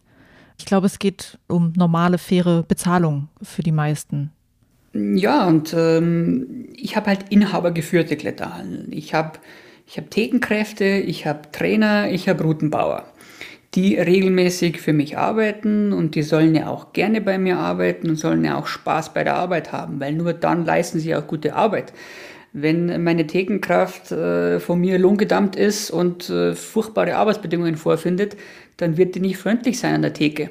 Und wenn der Routenbauer mit knirschenden Zähnen Routen baut, dann äh, wird man das merken in der, in, in der Qualität. Und deswegen ist es, sehe ich das als eine Familie und, und alle müssen gerne in die Arbeit kommen und gute Arbeit abliefern. Und nur so funktioniert und das ist auch einer der Hauptpunkte, ähm, ob, ob man sich in einer Boulderhalle wohlfühlt oder nicht. Und da sehe ich halt so inhabergeführte Anlagen, im Vorteil gegenüber irgendwelchen Ketten oder auch äh, Vereinshallen, weil man selber als, als Inhaber natürlich da das besser steuern kann. Wir machen zum Beispiel Schraubersitzungen, wo wir Arbeitsschutzthemen besprechen, Unfallprävention, Fortbildungen. Und äh, natürlich ist das Thema auch Bezahlung dann auch immer, immer wieder Thema und, und wird auch immer wieder angepasst so wie jetzt auch aktuell, wo alles ein bisschen ausartet momentan. Auch sind bei uns zum Beispiel die Schrauber in unserer Betriebshaftpflichtversicherung mit eingebunden. Die brauchen also keine eigene, wenn sie für uns arbeiten. Und äh, so versuche ich die immer mitzunehmen und ihnen Bedingungen zu bieten, dass sie auch dann gerne kommen. Okay, das ist jetzt, wie du es machst, aber hast du das Gefühl, dass dieser ja, Vorwurf aus der Root-Setting-Szene, dass der ankommt bei Hallenbetreibern und dass das auch diskutiert wird? Ja, wie gesagt, ähm, ich sehe das halt eher aus der Betreiberperspektive und äh, es gibt berechtigte Forderungen und es gibt überzogene Forderungen natürlich. Ähm, und die Waage muss man halt immer vor Ort finden. Und je mehr Hallen aufmachen, desto mehr Arbeit gibt es und desto mehr Auswahlmöglichkeiten für die Routenbauer. Also da glaube ich. Dass du auch als Routenbauer sagst, na okay, da schraube ich jetzt halt nicht mehr. Genau, da passen mir einfach nicht die Bedingungen äh, oder die Bezahlung und da gibt es mittlerweile andere Hallen, die mir mehr bieten oder anderes bieten und dann schraube ich halt da. Ja, das ist wahrscheinlich aber auch innerhalb Deutschlands unterschiedlich, ne? dass ein Rootsetter, eine Rootsetterin wirklich diese Auswahl hat. Ich gehe jetzt dahin, wo es besser bezahlt wird. Und ich höre ja auch, dass es äh, Regionen gibt, wo es gar nicht so gern gesehen wird, wenn Rootsetter zwischen Hallen so hin und her jumpen, sondern ja, die Hallen irgendwie ihre eigenen Leute haben wollen, die dann auch nur da schrauben. Ja, da gibt es alles, aber das ist halt immer ähm, einzelfallabhängig. Ja. Du hast auch gerade schon gesagt ähm, zum Thema Bezahlung für Personal, äh, Thema Bezahlung fürs Root-Setting. Eine Boulderhalle zu betreiben ist eine richtig teure Sache. Auch da hast du schon ein paar Zahlen genannt hier im Verlauf des Interviews. Ich habe auch schon gehört, dass Leute sagen, eigentlich ist Boulder noch viel zu günstig, wenn man sich anguckt, wie teuer es ist, eine Boulderhalle zu betreiben. Ich weiß nicht, man kann, glaube ich, 12 Euro für so einen Boulderhallen-Eintritt auch schon bezahlen. Siehst du das so, dass Bouldern eigentlich teurer sein müsste, damit die Leute gut bezahlt werden können? Ja, das hat sich eben in den letzten Jahren jetzt so entwickelt. Ähm, die Hallen, die Projektgröße ist sehr stark gewachsen, das Invest ist sehr stark gewachsen, die Betriebskosten, die laufenden Kosten sind sehr stark gestiegen, aber die Eintrittspreise nicht. Und wenn man jetzt von 12 Euro Tageseintritt ausgeht, dann ist das sehr, sehr wenig. Was bekommt man denn heutzutage? schon für 12 Euro. Wenn man zu zweit ins Kino geht mit Popcorn und Getränk, dann ist man äh, wesentlich mehr Kohle los, hat aber ähm, weniger laufende Kosten, weil man eben nicht die Griffe laufend erneuern muss, die Matten immer wieder austauschen muss, jede Woche die Boulder umbauen muss, putzen muss. Das ist schon ein Kostenfaktor, der jetzt auch mit der Projektgröße einfach gewachsen ist. Natürlich haben wir auch die vereinsorganisierten Hallen, die ja auch gewisse Steuervorteile äh, genießen, ob zu Recht oder Unrecht, ist jetzt dahingestellt. Aber die können natürlich auch die gleiche Dienstleistung günstiger anbieten. Und das hält meiner Meinung nach auch die Preise ein bisschen unten. Aber wenn sich die Kostenentwicklung so, so fortsetzt und auch Mindestlöhne angehoben werden oder auch die Schrauber dann rebellieren, weil sie mehr Gehalt haben wollen, dann werden zwangsläufig die Eintrittspreise auf breiter Front mitsteigen müssen, klar. Mhm. Wobei man sagen muss, ich glaube, ins Kino gehen die Leute zum Beispiel auch seltener, als dass sie bouldern gehen. So, das ist schon was, was man öfter macht und dann. Ja, aber man sieht schon, dass manche Hallen jetzt ihre ähm, Eintrittsstruktur verändern. Man hat ja den, den, den klassischen Tageseintritt. Äh, manche haben dann Zehnerkarten, Monatskarten, Jahreskarten. Und manche Hallen gehen jetzt weg von diesem Angebot. Das ist, also man wird nicht teurer vom Tageseintritt, aber man schafft die günstigeren Alternativen ab. Dahin könnte es in die nächste Zeit gehen. Also eins kann ich ausschließen, nämlich dass es billiger wird. Hm, ja, wahrscheinlich. ähm, wie sehr beschäftigen dich oder euch auch im Verein äh, Hallennutzungsstudien? Also wie viel wisst ihr übers Publikum? Wie viele so eine Hardcore-Boulder-Nerds sind dabei? Wie viele Gelegenheitsbesucher, die mal kurz gucken, was ist denn jetzt dieses Bouldern? Und welche Rolle spielt das, wenn ihr euch guckt, wie gestaltet ihr euer Angebot? Also bundesweit betrachtet ist es in Frage zu stellen, wie aussagekräftig solche Nutzungsstudien sind. Wir haben ein sehr großes Nord-Süd-Gefälle. Der Markt ist zum Teil sehr unterschiedlich und dann ist die Definition sehr unterschiedlich. Also für welche Größe, Anlagengröße äh, will ich diese Studie nutzen? Deshalb bin ich da ein bisschen vorsichtig. Wir arbeiten immer wieder mal mit, mit Hochschulen zusammen oder auch der Alpenverein die dann verschiedene Nutzungsstudien oder auch Sicherungsstudien, um die Verbreitung von Sicherungsgeräten, zum Beispiel die Marktanteile aufzuschlüsseln. Je breiter, desto besser natürlich, aber so ein, so ein Mittelwert durch ganz Deutschland äh, zu ziehen, halte ich für wenig aussagekräftig tatsächlich. Aber du musst ja wahrscheinlich schon für deinen eigenen Standort es natürlich wissen und gucken, was du da machst. Genau, aber da überlegt man eher, wen will ich ansprechen. Nicht für wen muss ich was machen oder wie groß muss ich was für wen machen, sondern äh, wen will ich überhaupt äh, anlocken. Oder mal anders gesagt, wenn du solche Nutzungsstudien liest, was findest du interessant? Ja, dass äh, Familien sehr stark gewachsen sind. Also dass es wirklich ähm, Family-Sport ähm, geworden ist und dass es auch jetzt äh, Mixed-Bereiche gibt, wo dann Eltern gemeinsam mit Kindern oder so mit loser Aufsicht quasi gemeinsam was machen können. Also nicht Erwachsenenbereich und Kinderbereich, sondern Kinder und Erwachsenen finde ich zum Beispiel eine sehr, sehr elegante Lösung, damit auch wenn man alleine, also ein Erziehungsberechtigter mit, mit Kind kommt, dass man dann auch gemeinsam was tun kann oder jetzt nicht sagen, du bist jetzt im Kinderland und ich bin mit Bouldern. Wenn du was brauchst, dann sag Bescheid. Mhm. Sondern kann man wirklich gemeinsam Zeit verbringen und finde ich ganz, ganz schön. Ja. Was du auch gesagt hast, äh, die regionalen Unterschiede. Ich bin ja aus der Berlin-Bubble, wird mir ja ganz oft gesagt von Leuten aus der Hallenszene in Deutschland, Berlin ist eine Bubble. Mhm. Das, was man hier so wahrnimmt, ist nicht unbedingt immer das, was woanders so stattfindet. Und das habe ich halt an einer Stelle mal so krass gemerkt, habe ich mit jemandem so also aus dem südlichen Bayern gesprochen. Da war gerade irgendwie ein Lockdown vorbei gewesen und wir haben dann irgendwie darüber geredet, dass so Hallen wieder eröffnen und dass man halt jetzt wieder bouldern gehen kann. Und er war ganz verwundert. Er meinte, ach echt, die Leute gehen jetzt wieder in Hallen? Und ich stand halt irgendwie gerade gestern in so einer ganz langen Schlange vor einer Berliner Boulderhalle und er war so, wie Leute gehen bouldern. So. Und das ist halt, bei ihm ist halt Sommer. Er wohnt da, wo Leute eher draußen bouldern gehen. Und das heißt im Sommer, warum sollte man sich in einer Halle rumtreiben? Für ihn war das so vollkommen unklar, dass tatsächlich Menschen jetzt wieder das machen. Das meine ich mit dem Nord-Süd-Gefälle. Also wenn du jetzt die Nerds sagst, hier in, in meiner Region in Südbayern, da kann ich machen, was ich will. Im Sommer kommt mir der Nerd einfach nicht in die Halle, egal was ich mache. Da kann ich auch einen Eintritt anbieten, der wird mir einfach nicht kommen, weil er halt lieber an den Fels geht.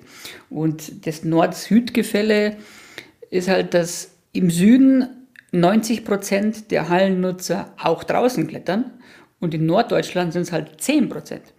Also das sind völlig unterschiedliche Nutzerverhalten, sage ich mal, die man eben nicht mitteln kann und sagen, es kommen von der Szene, kommen dir auch bei schönem Wetter im ländlichen Raum, kommen dir so und so viele. Das kann man statistisch nicht so, nicht so einfach festhalten.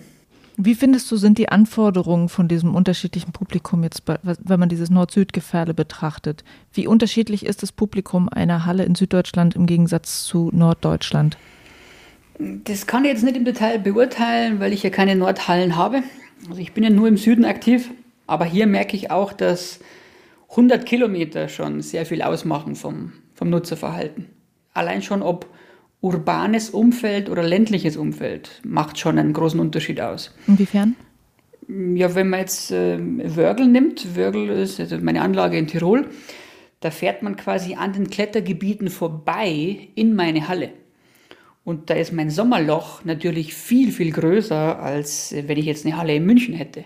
Weil in München muss ich immer aktiv aus der Stadt zum Fels hinausfahren. Da fahre ich an der Boulderhalle vorbei zum Fels. Und bei mir ist es eben umgedreht, dass man am Klettergebiet vorbeifährt, um zu mir zu kommen.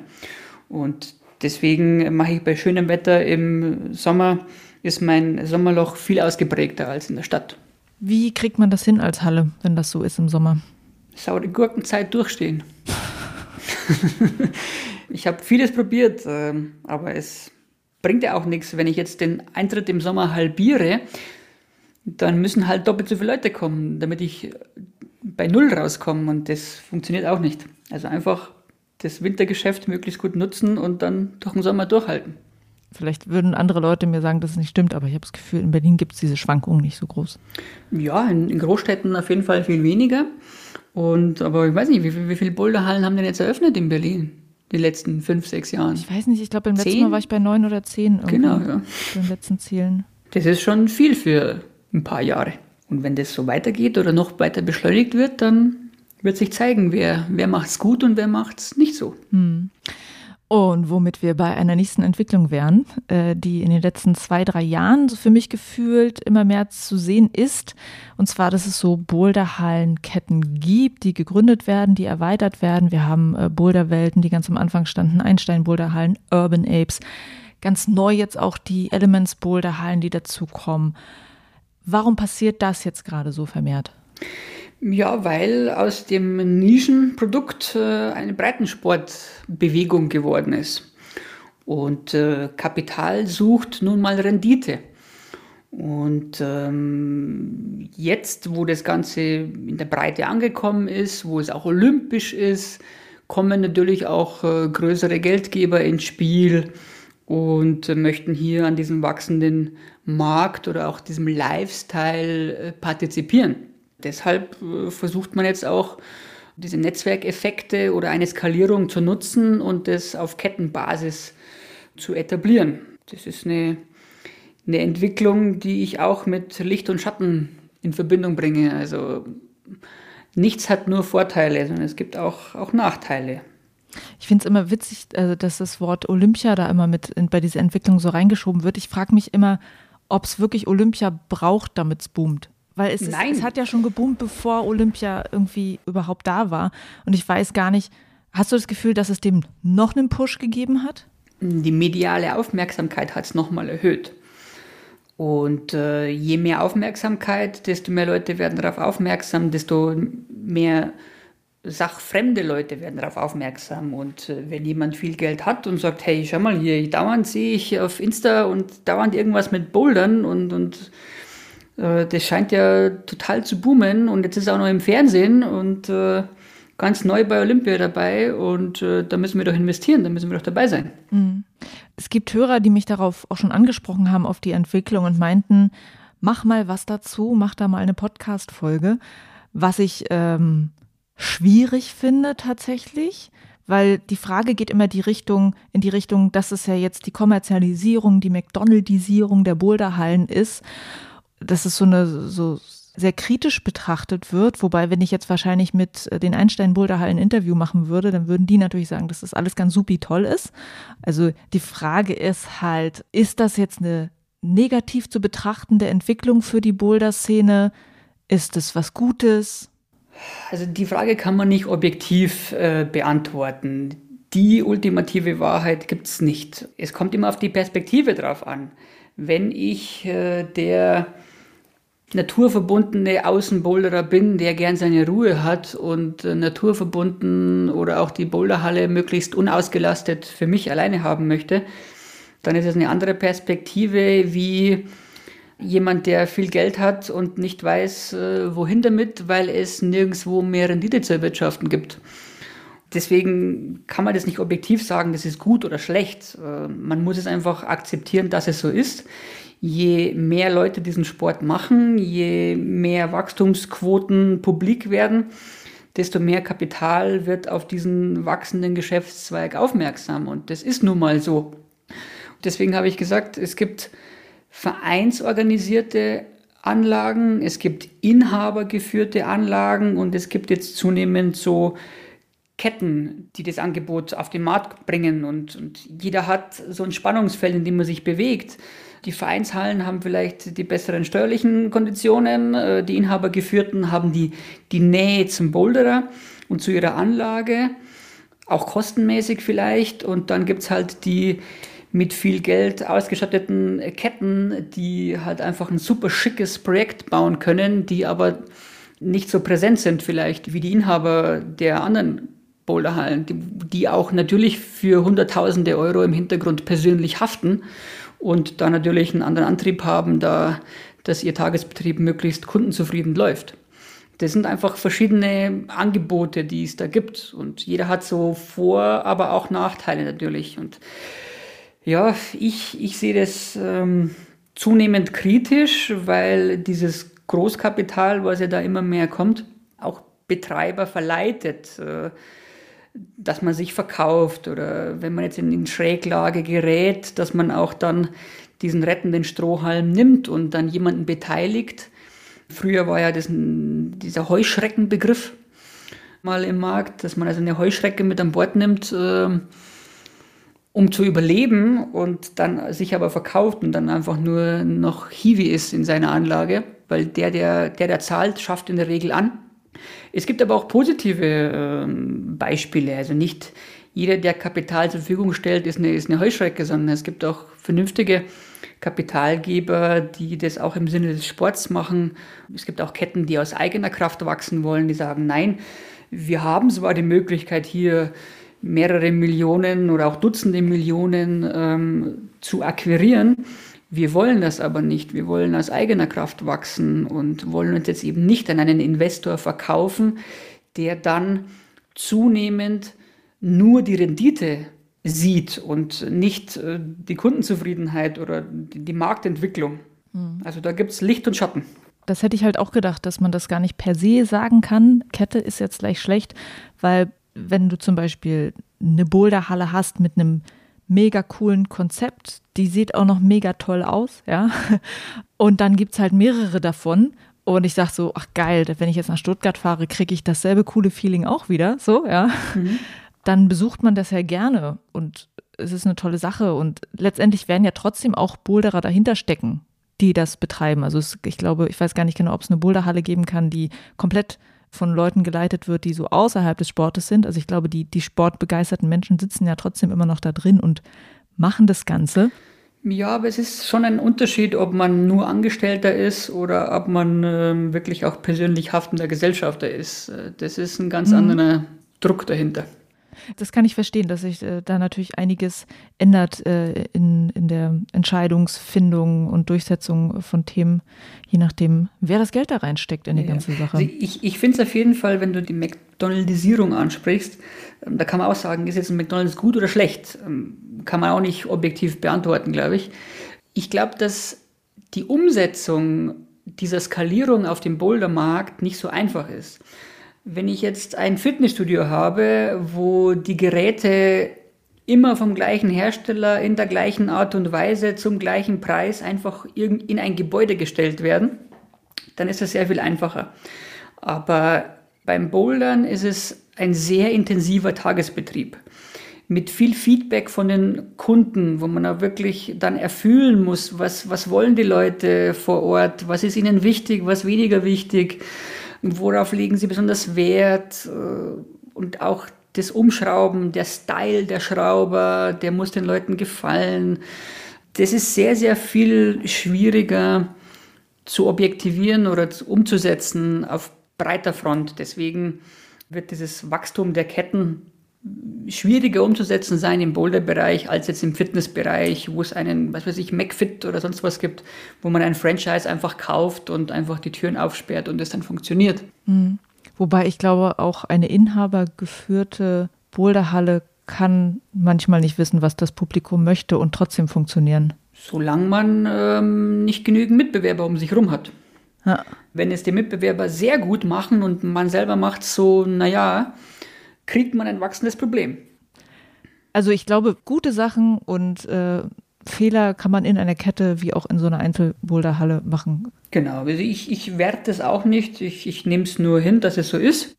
Und im Thema Ketten übernehmen schon bestehende Boulderhallen ist jetzt äh, hier zwei Berliner Hallen und die Lüneburger Boulderhalle wurden zum Beispiel von den Urban Apes jetzt mit übernommen. Mhm. Du hattest vorhin schon gesagt, wenn es Hallen irgendwie dann doch nicht so gut geht und es nicht so läuft, gibt es zum Beispiel schon über, so, so dass dann das zu DHV-Hallen wird. Denkst du, dass das auch mit den Ketten jetzt noch mehr passieren kann, dass solche einzelnen Boulderhallen-Projekte Teil von Ketten werden?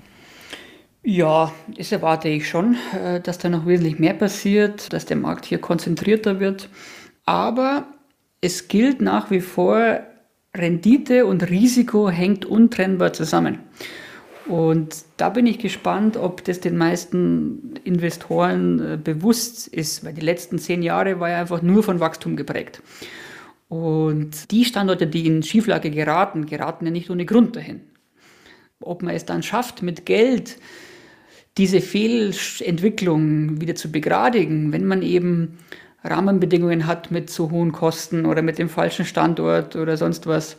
Das wird spannend, äh, ob man diese Kurve kriegt. Auch wenn ich sage, das Bouldern ist eigentlich zu günstig für die Summen, die im Spiel sind. Also wenn ich jetzt eineinhalb Millionen für eine Boulderhalle investieren muss, um die gleichen 12 Euro Eintritt zu kassieren wie mein Mitbewerber, der halb so groß ist, der zehn Jahre alt ist meinetwegen und keine Schulden mehr hat, dann wird die Zeit zeigen, ob, ob das Konzept aufgeht oder nicht oder ob man es schafft. Man muss es eigentlich äh, versuchen, den Umsatz und den Eintritt zu erhöhen mit einer Kettenstruktur. Einfach um diese hohen Investitionssummen irgendwann wieder gewinnbringend inklusive Zinsen reinzuverdienen. Das wird die Zeit zeigen, ob, ob das klappt oder nicht. Und deswegen sehe ich es auch für die Boulderinnen und Boulderer mit Licht und Schatten verbunden, weil, wie du sagst, du gehst da gerne in eine Kette und fühlst dich da wohl, weil alles schick ist. Aber da muss man auch irgendwann die Konsequenzen dann tragen und sagen, okay, dann kostet diese Kette halt jetzt statt 12 Euro 15 oder 17 Euro, weil es ist nun mal schicker als die anderen oder größer als die anderen oder ich kann die Jahreskarte in Frankfurt und Stuttgart und Berlin nutzen. Dann hat es aber auch nicht nur Vorteile. Mhm. Was du gerade gesagt hast, dieses Thema, wenn das eine Kette ist, dann habe ich da eine Mitgliedschaft und kann dann in allen anderen Städten auch bouldern gehen. Das ist ja so ein Konzept auch wie jetzt bei Urban Sport und solchen Geschichten. Ich äh, war jetzt auch ja ganz lange bei Urban Sport äh, gewesen und fand das auch natürlich äh, unglaublich tolle Vorteile, dass ich egal wo ich bin, einfach mit dieser Karte in anderen Städten bouldern gehen kann. Hm, es treten aber jetzt auch langsam mehr Hallen wieder aus aus dieser ganzen Sache. Ist Urban Sport jetzt vorbei? Was meinst du? Ja, auch diese Entwicklung sehe ich zwiespältig. Ähm, anfangs bietet es Vorteile. Es gab ja Groupon mit, mit so Gutscheingeschichten. Also da gibt es ja MySports und weiß was ich, wie die alle heißen. Es gibt ja sehr viele von denen. Anfangs wirkt das attraktiv, weil man bekommt Rabatt und dafür wird man beworben in ihrem Netzwerk. Das ist so lange positiv, bis es kontraproduktiv wird, nämlich dann die Marktmacht dieser Plattform so groß wird, dass man fast schon genötigt wird, dort mitzumachen. Wenn jetzt beispielsweise von den zehn Boulderhallen in Berlin acht mitmachen würden und wenn du dort 20% weniger Eintritt bezahlen müsstest, wenn du bei Urban Sports bist und zwei sagen, nö, wir, warum sollen wir hier ähm, Rabatte anbieten? Wir wollen unseren Eintrittspreis durchsetzen. Ja, dann haben die Leute ja genug Auswahl, um woanders hinzugehen. Und das heißt, die zwei werden eigentlich genötigt, dass sie mitmachen müssen. Und dadurch wird marktbreit die Marge gesenkt auf Kosten der Betreiber. Das meine ich damit, es wirkt am Anfang attraktiv, aber irgendwann kann es sein, dass das Pendel umschlägt. Und äh, ich weiß auch von einigen Ketten, die sich dann aktiv dagegen entschieden haben. Und äh, ich mache jetzt mit Rosenheim auch bei sowas mit, habe das aber auch auf dem Schirm. Und wenn mir das zu wild wird, dann bin ich da auch gerne bereit, da wieder auszutreten. Was siehst du jetzt gerade noch als Vorteile davon? Ja, wie gesagt, ich, ich kann die, die, die Werbung dieser Plattform nutzen. Wenn jetzt Firmen äh, ihren Mitarbeitern Sport ermöglichen wollen, dann können auch mit, Firmen Mitglied werden bei so Plattformen und dann kriegen die Hunderten von Angestellten, bekommen die Info, hey, ihr habt die Möglichkeit ähm, vom Arbeitgeber subventioniert, in diesen und diesen Kletter- oder Sportanlagen Sport zu treiben. Kostet euch nichts oder kostet euch weniger, weil der Arbeitgeber mitbezahlt. Das ist erstmal cool. Aber wenn dann alle Mitbewerber mit drin sind und die Plattform irgendwann sagt, so, jetzt müssen wir auch anfangen, Geld zu verdienen und jetzt äh, müsst ihr uns entweder noch mehr Rabatt geben oder wir müssen euch rausnehmen aus dem Programm, dann hat sich das Blatt gewendet. Aber kann man dann sagen, dann hat man vielleicht dadurch so viele neue Leute fürs Bouldern, für seine eigene Halle mitgenommen, dass es dann gar nicht mehr so schlimm ist, wenn man rausgeht? Naja, wie gesagt, wenn ich rausgehe, aber mein Mitbewerber nicht, dann gehen die Leute unter Umständen zu meinem Mitbewerber, weil da gibt es die Vorteile ja weiterhin. Schwierig, ein Abhängigkeitsverhältnis, ja. Genau, ja. Weiteres spannendes Thema, Standortsuche für Bodehallen. Das habe ich auch in Berlin gemerkt, äh, dass wenn ich so mit Leuten geredet habe, die hier Hallen gegründet haben, die sagen, man findet eigentlich gar keine Gebäude mehr dafür. Das ist ganz mhm. schwierig. Wie ist denn das deutschlandweit? Ist es, wenn man jetzt sagt, hier, Studentenstadt XY hat noch keine Halle oder hat nur eine Halle, es gibt ja bestimmte Anforderungen an ein Gebäude, damit es passt für eine Boulderhalle. Ist das deutschlandweit auch so, dass es einfach hart ist, da noch die passenden Gebäude zu finden? Ja, also der Immobilienmarkt ist ja allgemein heiß gelaufen, wie wohl allgemein bekannt. Und auch die Baukosten für neue Projekte haben sich ja extrem entwickelt. Dadurch sind wir wieder bei den Rahmenbedingungen. Wenn ich einen Immobilieninvestor habe, der sagt, ich baue dir das Gebäude schon, kostet halt 15 Euro pro Quadratmeter Kaltmiete. Und ich dann rechne, okay, ich brauche 1000 Quadratmeter mal 15 Euro, uiuiui. Ui, ui wie viele Boulderer müssen dann kommen, äh, durch 12 Euro brutto geteilt, damit dass ich überhaupt meine Mietkosten drin habe. Plus eine Million Invest. Und äh, da sind wir genau bei den Rahmenbedingungen von vorhin. Genau, es muss ja nicht nur das Gebäude passen, sondern auch noch an einem sinnvollen Ort sein. Also, dass, dass das alles zusammenkommt. Sind diese Gebäude alle schon weg in Deutschland?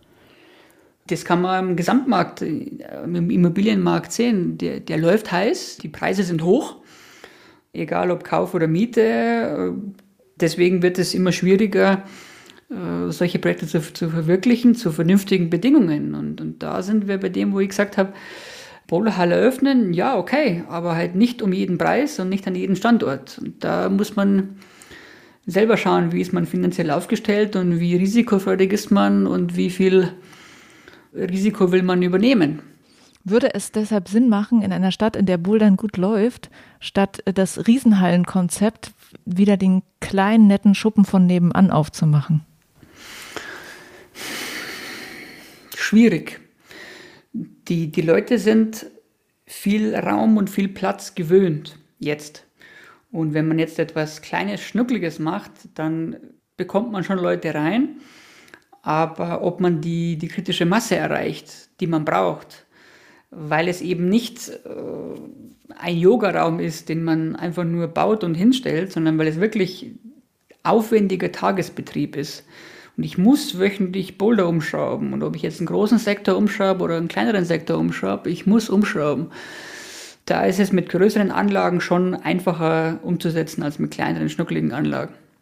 Und wenn dann die, die kleine, schnucklige Anlage teurer ist als die große, wird es halt noch schwer zu rechtfertigen sein, wenn man sagt, äh, hier hast du zwar weniger Angebot, dafür hast du aber mehr deine Ruhe. Ob die Leute bereit sind, das zu bezahlen, wird sich zeigen. Mhm. Wenn ich mich nämlich recht erinnere, ist es nicht so, dass diese, diese eine Million äh, Boulderhallen, die es in Tokio gibt, dass es da auch sehr viele kleine gibt und dass das ja, irgendwie auch funktioniert. Aber weil man in Tokio keine Halle anmieten kann, aus so viel Geld hat man nicht, dass man in Tokio eine okay. große Halle anmieten kann. da ist der Immobilienmarkt so to the moon, dass äh, es aussichtslos ist, da Tausende von Quadratmetern zu bekommen in der City. Das ist eher notgedrungen, wenn man im Kapselhotel schlafen muss, dass man auch in eine kleine Boulderhalle gehen muss. Ich war selbst schon in Tokio und äh, irre teuer. Irre teuer, allgemein Tokio und auch das Bouldern irre teuer? Ja, geht alles Hand in Hand. Äh, auch in den USA, also auch in der Schweiz, äh, ist ja 35 Franken oder 35 US-Dollar für einen Boulderhallen-Eintritt ist normal. Also da sind die Europäer schon sehr verwöhnt, muss ich sagen. Mhm. Hm. Ähm, ein Thema, um das wir jetzt immer herum, herum geschwommen sind, aber schon mal kurz angesprochen war, haben, ist äh, die Corona-Pandemie. Das war ja eigentlich fast sogar der Anfang, weshalb ich dachte, ich spreche mal mit euch, um euch mal zu fragen, was haben jetzt zwei Jahre Corona eigentlich mit der Hallenszene gemacht? Das waren jetzt zwei Jahre gewesen, in denen einfach oft Kletter- und Boulderhallen ihren Service gar nicht mehr anbieten konnten. Wie gut oder schlecht sind die Hallen durch diese Zeit gekommen? Also ich kann auch überwiegend aus meiner Perspektive sprechen. Ich hatte natürlich auch viele Kontakte mit den Mitgliedern und mit anderen Betreibern, aber es ist, ist eigentlich ähnlich. Es war nervig, sehr nervig ähm, bis lästig, aber so richtig existenzbedrohend war es für die meisten nicht. Für einige schon. Ähm, es war aber eine Situation, für die niemand etwas konnte. Man ist nicht aus eigener Kraft in Schieflage geraten, sondern man, man durfte einfach nicht. Und schwierig war es, diese ganzen Maßnahmen in der schnellen Wechselrate umzusetzen. Auch die ganzen Hilfen, die versprochen wurden. Es wurde ja viel sehr schnell versprochen, was dann erst Monate später kam aber auch alle Banken, auch Vermieter, auch Partner waren alle kooperativ. Es, es blieb ja keine Wahl. Also man, man durfte nicht öffnen und man hatte eher mehr Aufwand, jede Woche neue Maßnahmen irgendwie zu verkünden und sich auszudenken und das Personal zu informieren und die Trainer und die Kunden. Und einmal war es in Bayern ganz krass, wo ich gesagt habe, jetzt gehe ich auch demonstrieren, das gibt's ja nicht wo am Sonntag äh, kommuniziert wurde, dass ab Montag kein Jugendsport stattfinden darf. Wir am Montag in der Früh 150 Leute informiert, dass jetzt leider kein Gruppentraining mehr ist für Kinder. Und am Montagabend hieß es dann, ja, jetzt doch wieder, weil der Ansturm war so groß oder das. Und dann muss man am Dienstag wieder alle informieren, ab morgen doch wieder.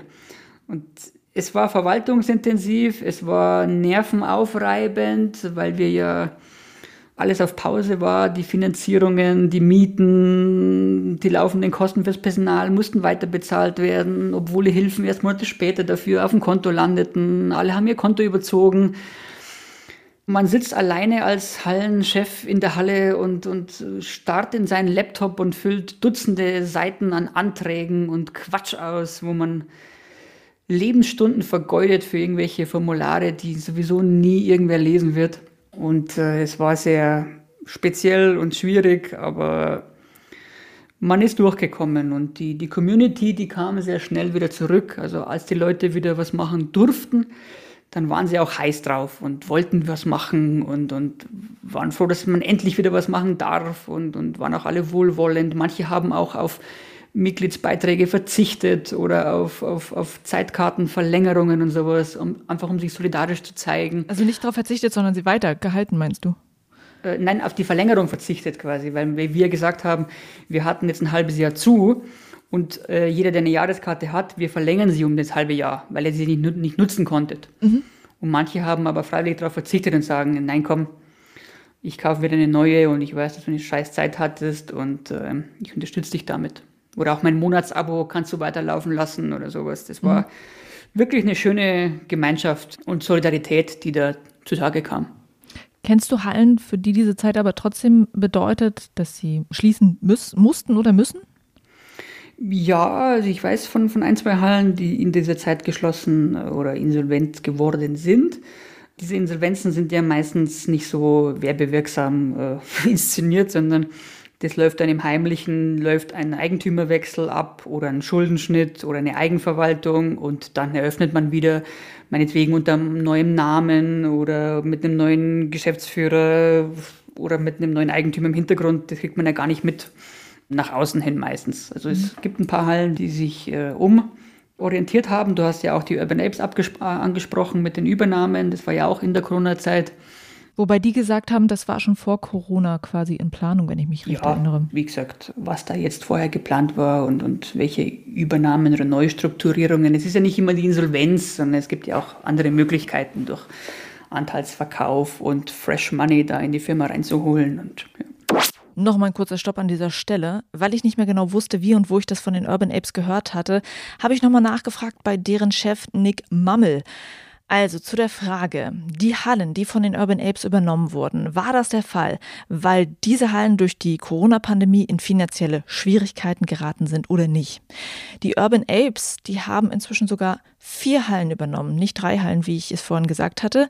Und zwar den Nordblock in Kiel, das Kraftwerk in Lüneburg, die Brightside und das Boulder Basement in Berlin. Bei diesen Hallen hatte die Übernahme nichts mit Corona zu tun. Die Gründe waren je nach Halle sehr individuell. Und bei den meisten war es so, dass es einfach Veränderungen bei den Inhabern der Halle gab, die dazu führten, dass die das Geschäft abgeben wollten, um sich anderen Bereichen zu widmen. Und die Urban Apes hatten es eben geschafft, genügend Kapital einzuwerben und hatten es sich zum Ziel gesetzt, sich zu vergrößern. Bald werden es sogar schon zehn Urban Apes Hallen sein. Die zehnte entsteht gerade in Schwerin. Weiter zur Folge. Würdest du sagen, dass die Szene noch so einen Herbst und Winter verkraften kann?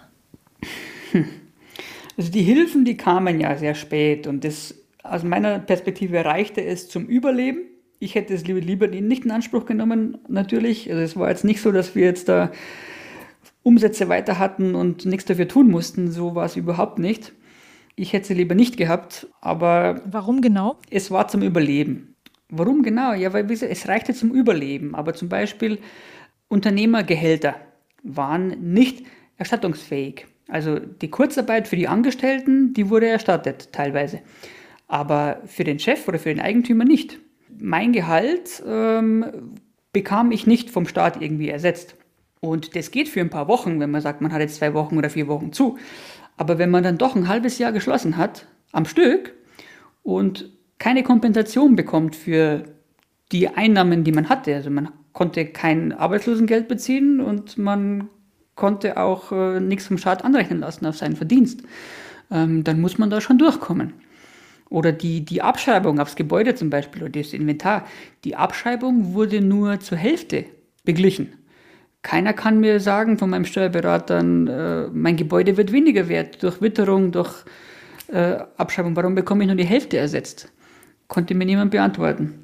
Gibt es ja sozusagen äh, genauso ähnlich wie es für Selbstständige da so ganz eigenartige Regeln gab, die niemand verstanden hat und keinen Sinn gemacht haben, war ja bei euch dann anscheinend genauso. Ja, genau, wo man dann 50 Seiten ausfüllen müsste für 3,50 Euro äh, Förderung. Also das war wirklich Irre. Ich musste in Österreich für einen Angestellten 28 Seiten Kurzarbeiterantrag ausfüllen. Das war Schikane, ist mir vorgekommen. Einen halben Tag Lebenszeit vergeudet für Fragen wie, wann hätte er theoretisch arbeiten können? Wann hätte er theoretisch Urlaub nehmen können? Wann hätte er Überstunden abbauen können?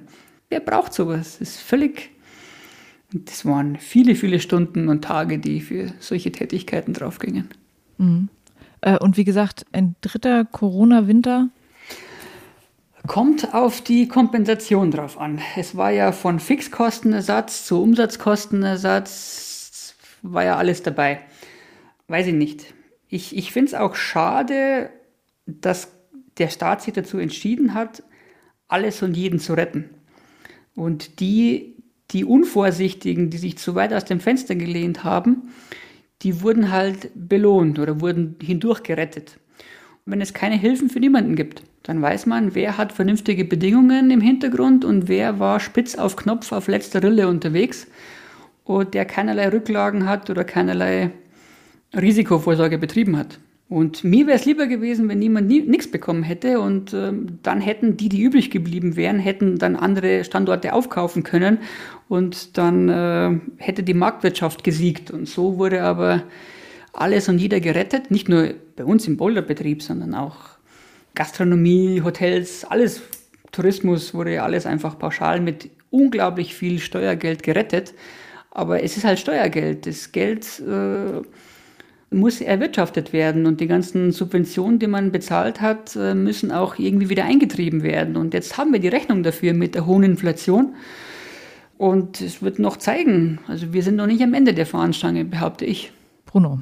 Ja, müssen wir ja fast zwei Podcasts draus machen. Ich sag's dir, ähm, ich, ich will jetzt auch einfach hier einen Cut hinten ran machen. Cut. Okay. Sehr langer Podcast. Also ich danke dir, dass wir einmal hier so einen Rutsch durch ganz viele Themen machen konnten äh, mhm. über die Kletter- und Boulderhallen-Szene, dass du deine Sicht und äh, dein Wissen da geteilt hast. Und wünsche uns natürlich allen, dass wir nicht nochmal so einen Herbst und so einen Winter erleben und dass wir alle ganz viel Spaß am Klettern und Bouldern haben können, auch in Hallen. Viel Erfolg auch bei den kommenden Plänen und Umsetzungen dann vom Clever e.V., ja?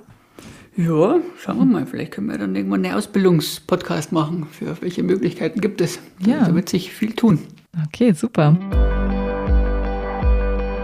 Das war Bruno Watzka vom Kletterhallenverband Clever e.V. Vielen Dank für das Gespräch und danke dir fürs Zuhören. Ich freue mich über Feedback und wenn du diesen Podcast weiterempfiehlst. Juliane mein Name und ich bin wegbouldern.